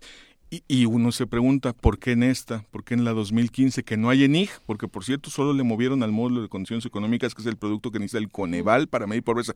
¿Por qué solo los hogares más pobres? ¿Por qué no vemos cómo captar mejor el ingreso de todos? Ahí es donde está el problema, creo. Hay, hay un riesgo inherente en todo esto, que es el más grave de, de todo, desde mi humilde punto de vista, eh, Rogelio Gómez Hermosillo, que es eh, esto, uh, si las políticas públicas se basan en estadística, uh, las políticas públicas de los próximos años pueden... De los próximos pues, cinco años. De los próximos cinco años, por ejemplo, pueden decir, sí. no, no, neces no necesitamos tanto, podemos bajar el 33% porque eh, está reportado de esa manera. Es gravísimo. Sí, es, sin muy, duda es, gravísimo. Sí, es muy serio porque lo que necesitamos en el país, y, y, mira, yo creo que veníamos avanzando en la discusión, todavía no, no, no, no, cristalizaba suficientemente, pero digamos, empezaban a cristalizar algunas cosas. Uno, que los niveles de pobreza y desigualdad de México no se correspondían con el tamaño de su economía y con sus condiciones, que teníamos que hacer algo. Dos, que para enfrentar la pobreza y la desigualdad no bastan políticas sociales que también hay que empezar a discutir cómo uh -huh. se le entra el tema económico, ah. las políticas económicas, a la mejora de los ingresos, que no es un tema fácil porque no se pueden mejorar los ingresos por decreto, pues, sería padrísimo, sí. ¿no? Pero pues no, así no, así no es. Pero digamos tampoco es que no se pueda, hay que buscar, hay que buscar opciones. Tres, que, que el modelo de programitas y programitis que llamamos nosotros programitis porque son muy chiquititos, llegan a muy poca gente, sirven más uh -huh. para el clientelismo, tienen mucho más sesgo clientelar y electoral que ser realmente y programitis porque se proliferan como hongos, ¿no? Cada gobernante, cada presidente municipal está inventando cosas sin evidencia, sin reglamento, sin lineamientos, sin evaluación, sin saber los resultados. Es, tú ves los datos de los programas y estamos gastando un dineral en cosas que no sabemos que para nada. Pero bueno, como le dan a la gente y son sociales, no, bueno, no. Nadie porque, va a decir que no. Exacto, nadie va a decir que no. Ni nosotros, en un país, pues. no, pues no. Y en un país como este, pues todo el mundo dice, pues que hagan algo. No, pero es que si usáramos el dinero para hacer cosas bien, cambiarían las cosas. Tenemos que aspirar a un piso de derechos sociales, a una base de derechos sociales para todos, que nos garantice salud, que nos garantice pensiones para la edad avanzada, pensiones para quienes no pueden trabajar, un ingreso garantizado para las personas sin discapacidad, que nos garantice servicios de cuidado para que puedan trabajar hombres o mujeres que tienen hijos y también o personas con discapacidad o personas que cuidar, en fin, y necesitamos avanzar, digamos, ese es por el lado, digamos, de lo que se llamaría el paquete de, de lo que históricamente fue la seguridad social, que uh -huh. se pensó que se iba a lograr con que la gente trabajaba, le inscribían al IMSS y, y, ya con eso quedaba cubierta esa parte. Eso no ha sucedido así, ya no va a suceder así, todos los países que tienen eso lo han separado.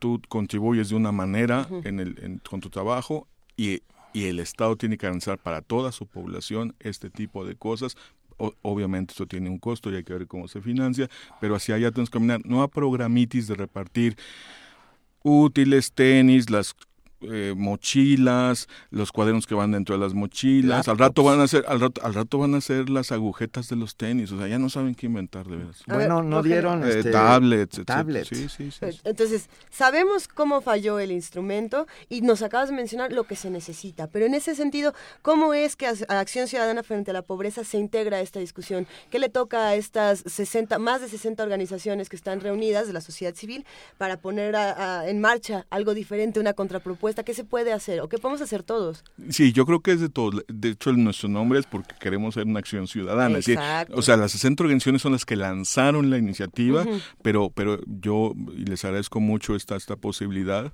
Eh, eh, invito a toda la ciudadanía a que conozca las propuestas de acción ciudadana, a que se sume a las exigencias. ¿Dónde, dónde, dónde? En, en, en www.frentealapobreza.mx.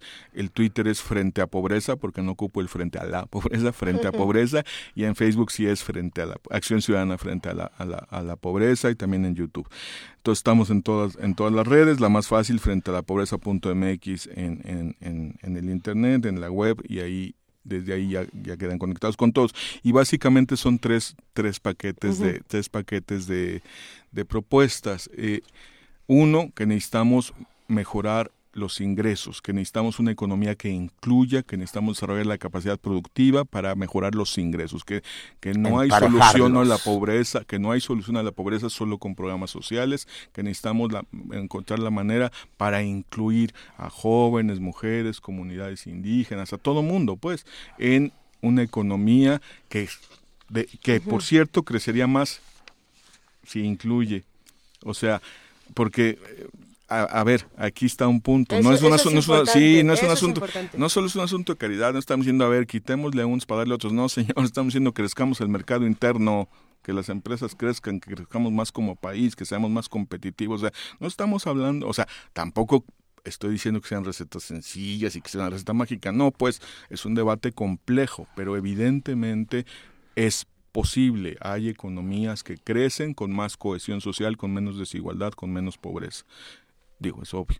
Dos, el piso este de, de- de derechos sociales, ¿no? Garantizar que, que podamos tener de entrada acceso efectivo a la salud porque es la base, digamos, y porque estamos gastando mucho dinero como país y vamos a necesitar gastar más, pero entonces hay que garantizar que se use bien. Y tres, las instituciones, y ahí, fíjate ahora, nosotros jamás pensamos que el INEGI nos iba a fallar, siempre decíamos cuidar al Coneval, datos abiertos de programas sociales, eh, padrón único de beneficiarios para que sea la única puerta de acceso y ya romper esta dispersión de programitas y programitis que nada más se inventan cosas. Si hay un registro de población, la gente accedería a lo que requiere por una vía transparente, objetiva y ágil. Esa se- eh, así se está sucediendo en muchas partes del mundo. Yo he tenido la suerte, digamos, profesionalmente de dedicarme a asesorar a diferentes países en el mundo en políticas sociales y el tema del padrón único funciona. Evidentemente siempre tiene retos, pero es mucho mejor eso a la dispersión hoy que tenemos hoy de que cada gobernador inventa lo que quiere y hace, inventa sus clientelas, cada presidente municipal, las secretarías, tiene, tenemos 200 programas federales, de los cuales hay como 30 programas supuestamente para mejorar los ingresos. ¿Saben cuántos funcionan? Pues ninguno. Entonces, ese es un poco, ese es un poco el punto. Entonces, la invitación es a que exijamos nuevas políticas frente a la pobreza. No va a ser sencillo, pero esta discusión es eso, que no nos que no nos quedemos en la discusión solo sobre el dato, porque el dato ya valió. El dato ya fue. El dato, ya, valió, fue, ya valió. necesitamos Este, nuevos este por lo menos ya valió. Tampoco se acaba el mundo, ¿eh? Tenemos No. los de 2014, o sea, para estados y nación. Ahí Para sí, municipios para municipios es, va a ser el problema y, en fin, vamos, en fin, habrá que ver ahí que se arregla. Este y, y yo sí pondría mucho la atención en cómo se levanta la, la encuesta nacional de ingresos y gastos de los hogares 2016, porque así ya tengo muchas dudas de cómo le van a hacer para mejorar la captación, para que sea comparable, ya no se puede, entonces cómo van a hacer, y todas estas campañas que están haciendo, no solo en la, o sea, la que vemos Sí. es la de los medios, pero yo sí he escuchado servidores públicos de gobiernos estatales diciendo, y por eso le estamos diciendo a la gente que reporte bien, que conteste bien, porque si tiene programas, pues que lo diga. Con lo cual, pues suena bien, lástima que antes no se contestaba así y entonces tampoco va a ser comparable. Hasta aquí queda esta conversación. Sí, buena conversación con Rogelio Gómez Hermosillo. Rogelio, volvemos a compartir ya para despedirnos las redes sociales que son arroba frente a pobreza en Twitter, frente a la pobreza en Facebook y frente a la pobreza.mx para todos los que quieran estar en contacto con ustedes. Nos preguntan cómo pueden entrar en contacto contigo. ¿Tienes alguna cuenta también? Ah, yo, RG, ah, RG yo, soy en Twitter RG Hermosillo. RG Hermosillo. Pues muchísimas gracias, por hablar con nosotros. Muchas gracias. Y estaremos observantes de todo esto, quiero decir, y pondremos el dedo en la llaga y, constantemente volveremos a decir, no, no sirve hasta que sirva. Hasta que sirva. Muchas gracias. A la orden. Vamos, ahora con música, Benito. Sí, vamos a escuchar. ¿Es en español? Es en español. Quiero Club. Gran antigüedad con Quiero Club.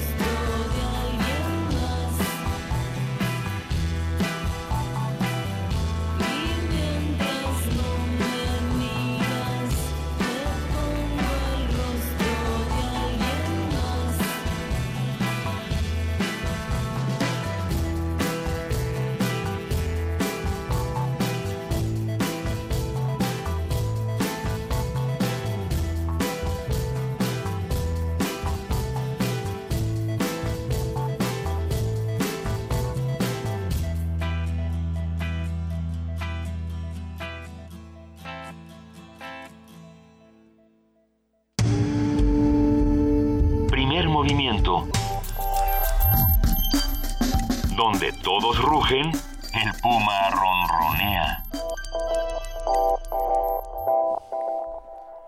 Son las 9 de la mañana con 46 minutos de este 20 de julio. Estamos aquí en Radio UNAM Primer movimiento, Luisa Iglesias, ya estamos por terminar. Así esta es, mañana. así es, querido Benito Taibo, estamos aquí cerrando este programa, pero bueno, nos dejó por aquí eh, Rogelio Gómez Hermosillo este libro de Acción Ciudadana frente a, la pro- de frente a la pobreza, de la economía de influyentes a la sociedad incluyente, comunicados, estudios y documentos 2015. Vamos a leerlo y lo vamos a ir compartiendo con todos ustedes, vamos a ver si tenemos por ahí eh, próximamente ejemplares para compartirlos, porque será importante que todos estemos informados y que todos nos sumemos a esfuerzos como estos que, que son importantes. Así como también nos debemos sumar a otras cosas que van a ocurrir. Sí, sí, ya que ya me estoy emocionando, ¿verdad? Ya tenemos en la línea a Ivonne Dávalos, codirectora de Caldera Estudio, que nos va a hablar sobre el concurso URDA, Recursos, Recursos Digitales para el Aprendizaje. Ivonne, muy buenos días. Buenos días, Benito, ¿cómo están? Estamos muy bien, ¿tú? Bien, bien. Qué bueno. A ver, cuéntanos qué significa esto, concurso URDA. Este, bueno, primero que nada, gracias por el espacio para poder difundir. Un placer. El concurso URDA es parte del encuentro URDA, que será el 26 y 27 de agosto en el Centro de Cultura Digital. Y el concurso está creado porque queremos encontrar todos estos recursos educativos digitales que andan por ahí, que no están muy a la vista. Creemos que hay muchos docentes, desarrolladores, investigadores que están en el medio educativo y que han creado algún recurso similar para el aprendizaje de los niños. Eh, lo que queremos encontrar son estas experiencias de aprendizaje en niños de 6 a 14 años en las primarias. Y los recursos son, eh, pueden ser videojuegos, aplicaciones, interactivos, software, cualquiera de estos recursos que estén creados para el aprendizaje de los niños. Esto, esto es interesante. ¿Qué, qué es lo que más se recibe en, en convocatorias como estas? Pues ahorita hemos recibido un poquito de varias cosas. Em, Tenemos varias aplicaciones, aplicaciones de matemáticas, eh, tenemos eh, aplicaciones de lectura, de realidad aumentada, eh, videojuegos, igual de matemáticas.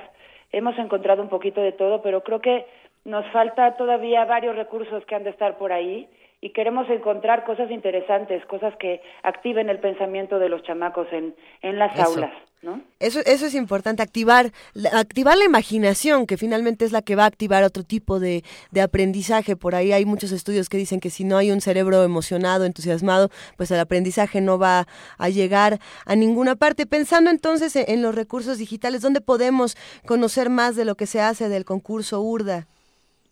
¿Perdón, cómo dijiste? ¿Cómo, ¿Dónde podemos consultar más de lo que se sabe de este concurso, de las aplicaciones, de todo lo que se ha compartido? Claro, eh, tenemos una página que es urda.mx.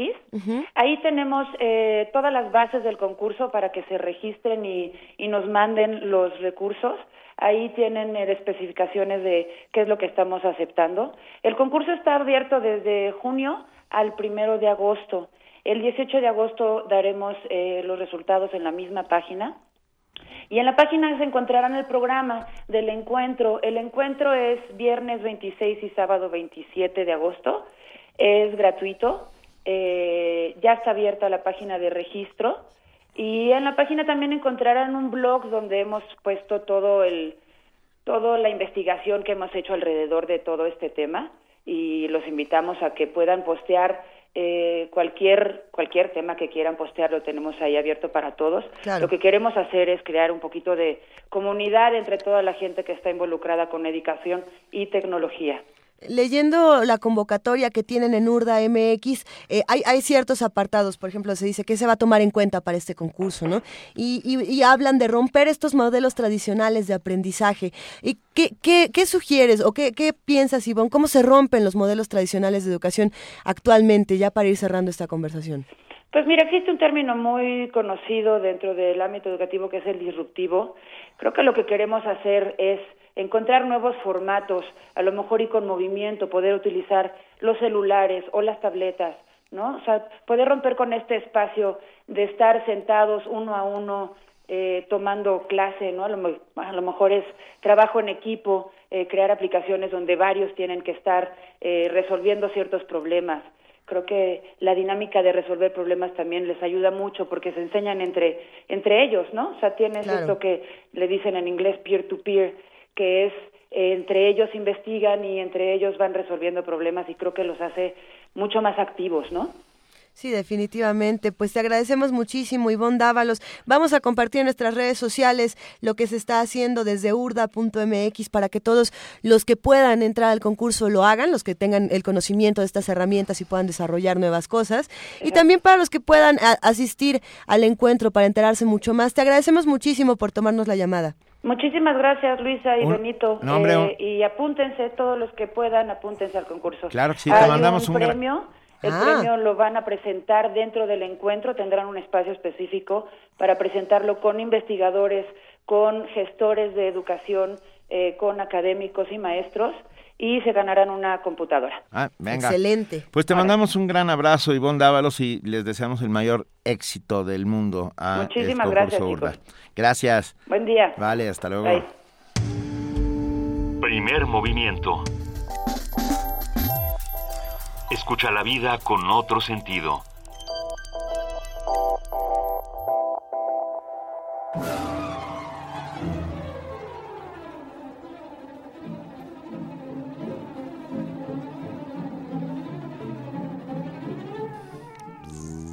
Ay, ¿qué, qué es eso? ¿Qué está Es- sucediendo, Ya Benito? llegó, ya está aquí y es un inmenso privilegio tenerla entre nuestras filas. ¿La abeja reina? La abeja, re- Ah. eso, la abeja reina, la queridísima Vania Nuche que nos viene a contar qué hay hoy en Radio. UNAM. Hola, hola, ¿cómo están todos? Muy No le den día. cuerda, dice ella.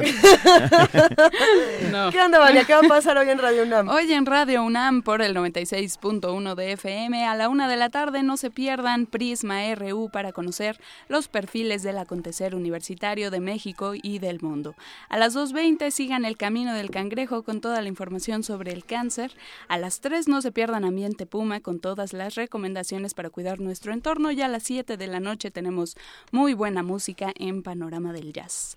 Por el 860 de AM, al terminar el primer movimiento, disfruten del riquísimo acervo musical mexicano que produjo Raúl Helmer para Radio UNAM en Folclor Mexicano y a las 5 de la tarde recuerden escuchar Recuento Vivo Mis Décadas de Juan de la Cabada. Tenemos también en nuestra barra de radiodramas históricos un pequeño paseo de Dino Bussati dirigido por Oscar Chávez, original de 1968 y a las 11, recuérdenlo, La llave, la clave, la nave, el ave del tiempo para Eso. escuchar las urnas de Angelina Muñez Uberman, una producción original de 1936. Recuerden también que en nuestra página de internet www.radiounam.unam.mx tienen eh, mucha información disponible para visitar y para conocer todas nuestras producciones y actividades. Les recordamos también que nos sigan en redes sociales como arroba y que vengan por sus libros, pero a partir de la próxima semana, el lunes, recuerden que estamos de vacaciones. Ya casi es la próxima semana. Ya falta poquito. Pero solo para, un par por de ejemplo, días. para los boletos del sábado. Ah, eso sí, pero ya les dimos las indicaciones, eso los recogen directamente en la taquilla. Ah, muy bien. Y justamente tenemos a los ganadores. Tenemos a los ganadores presente que se van a El día que María perdió la voz, que además dieron unas respuestas muy chistosas ¿verdad? por Sí. Que teléfono. una de ellas es porque le cayó encima una caja de cereal, ¿eso Sí. dijeron? Ah, Buenísimo. ok.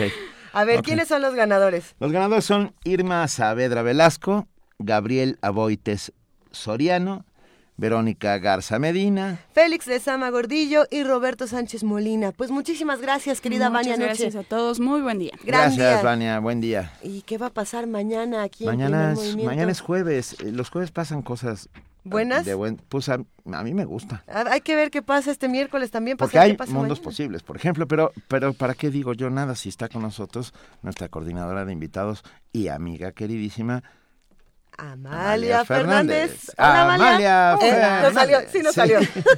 Aquí, ¿qué tal? Entramos y salimos, ¿verdad? ¿Cómo va todo, Amalia? ¿Bien? Todo va bien, a toda velocidad, como todos los días. ¿Qué va a pasar mañana? Mañana, y a solicitud de Vania, y según unas pláticas de esta semana, vamos a hablar sobre el pulque. Ah, yo pensé que el Hell and Heaven Fest. No, el, el pulque. El Sí, pulque. iba, iba también, ¿verdad? También, Con Vania etcétera. ya está. Vamos a hablar sobre el pulque.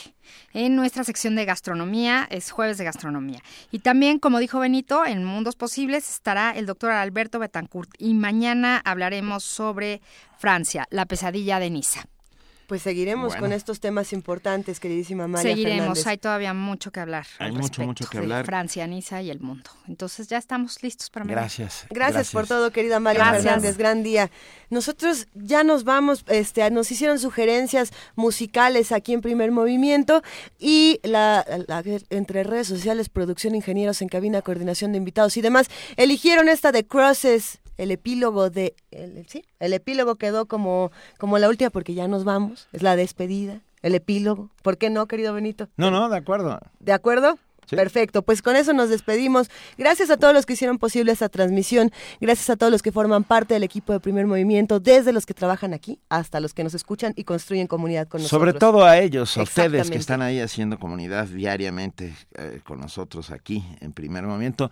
Es un inmenso privilegio poder estar con ustedes todos los días. Gracias, querida Luisa Iglesias. Un verdadero placer, queridísimo Benito Taibo. Le mandamos un gran abrazo a nuestra jefa de información, Juana Inés de ESA, y nos escuchamos mañana de 7 a 10. Así es, esto fue Primer Movimiento. El mundo desde la universidad.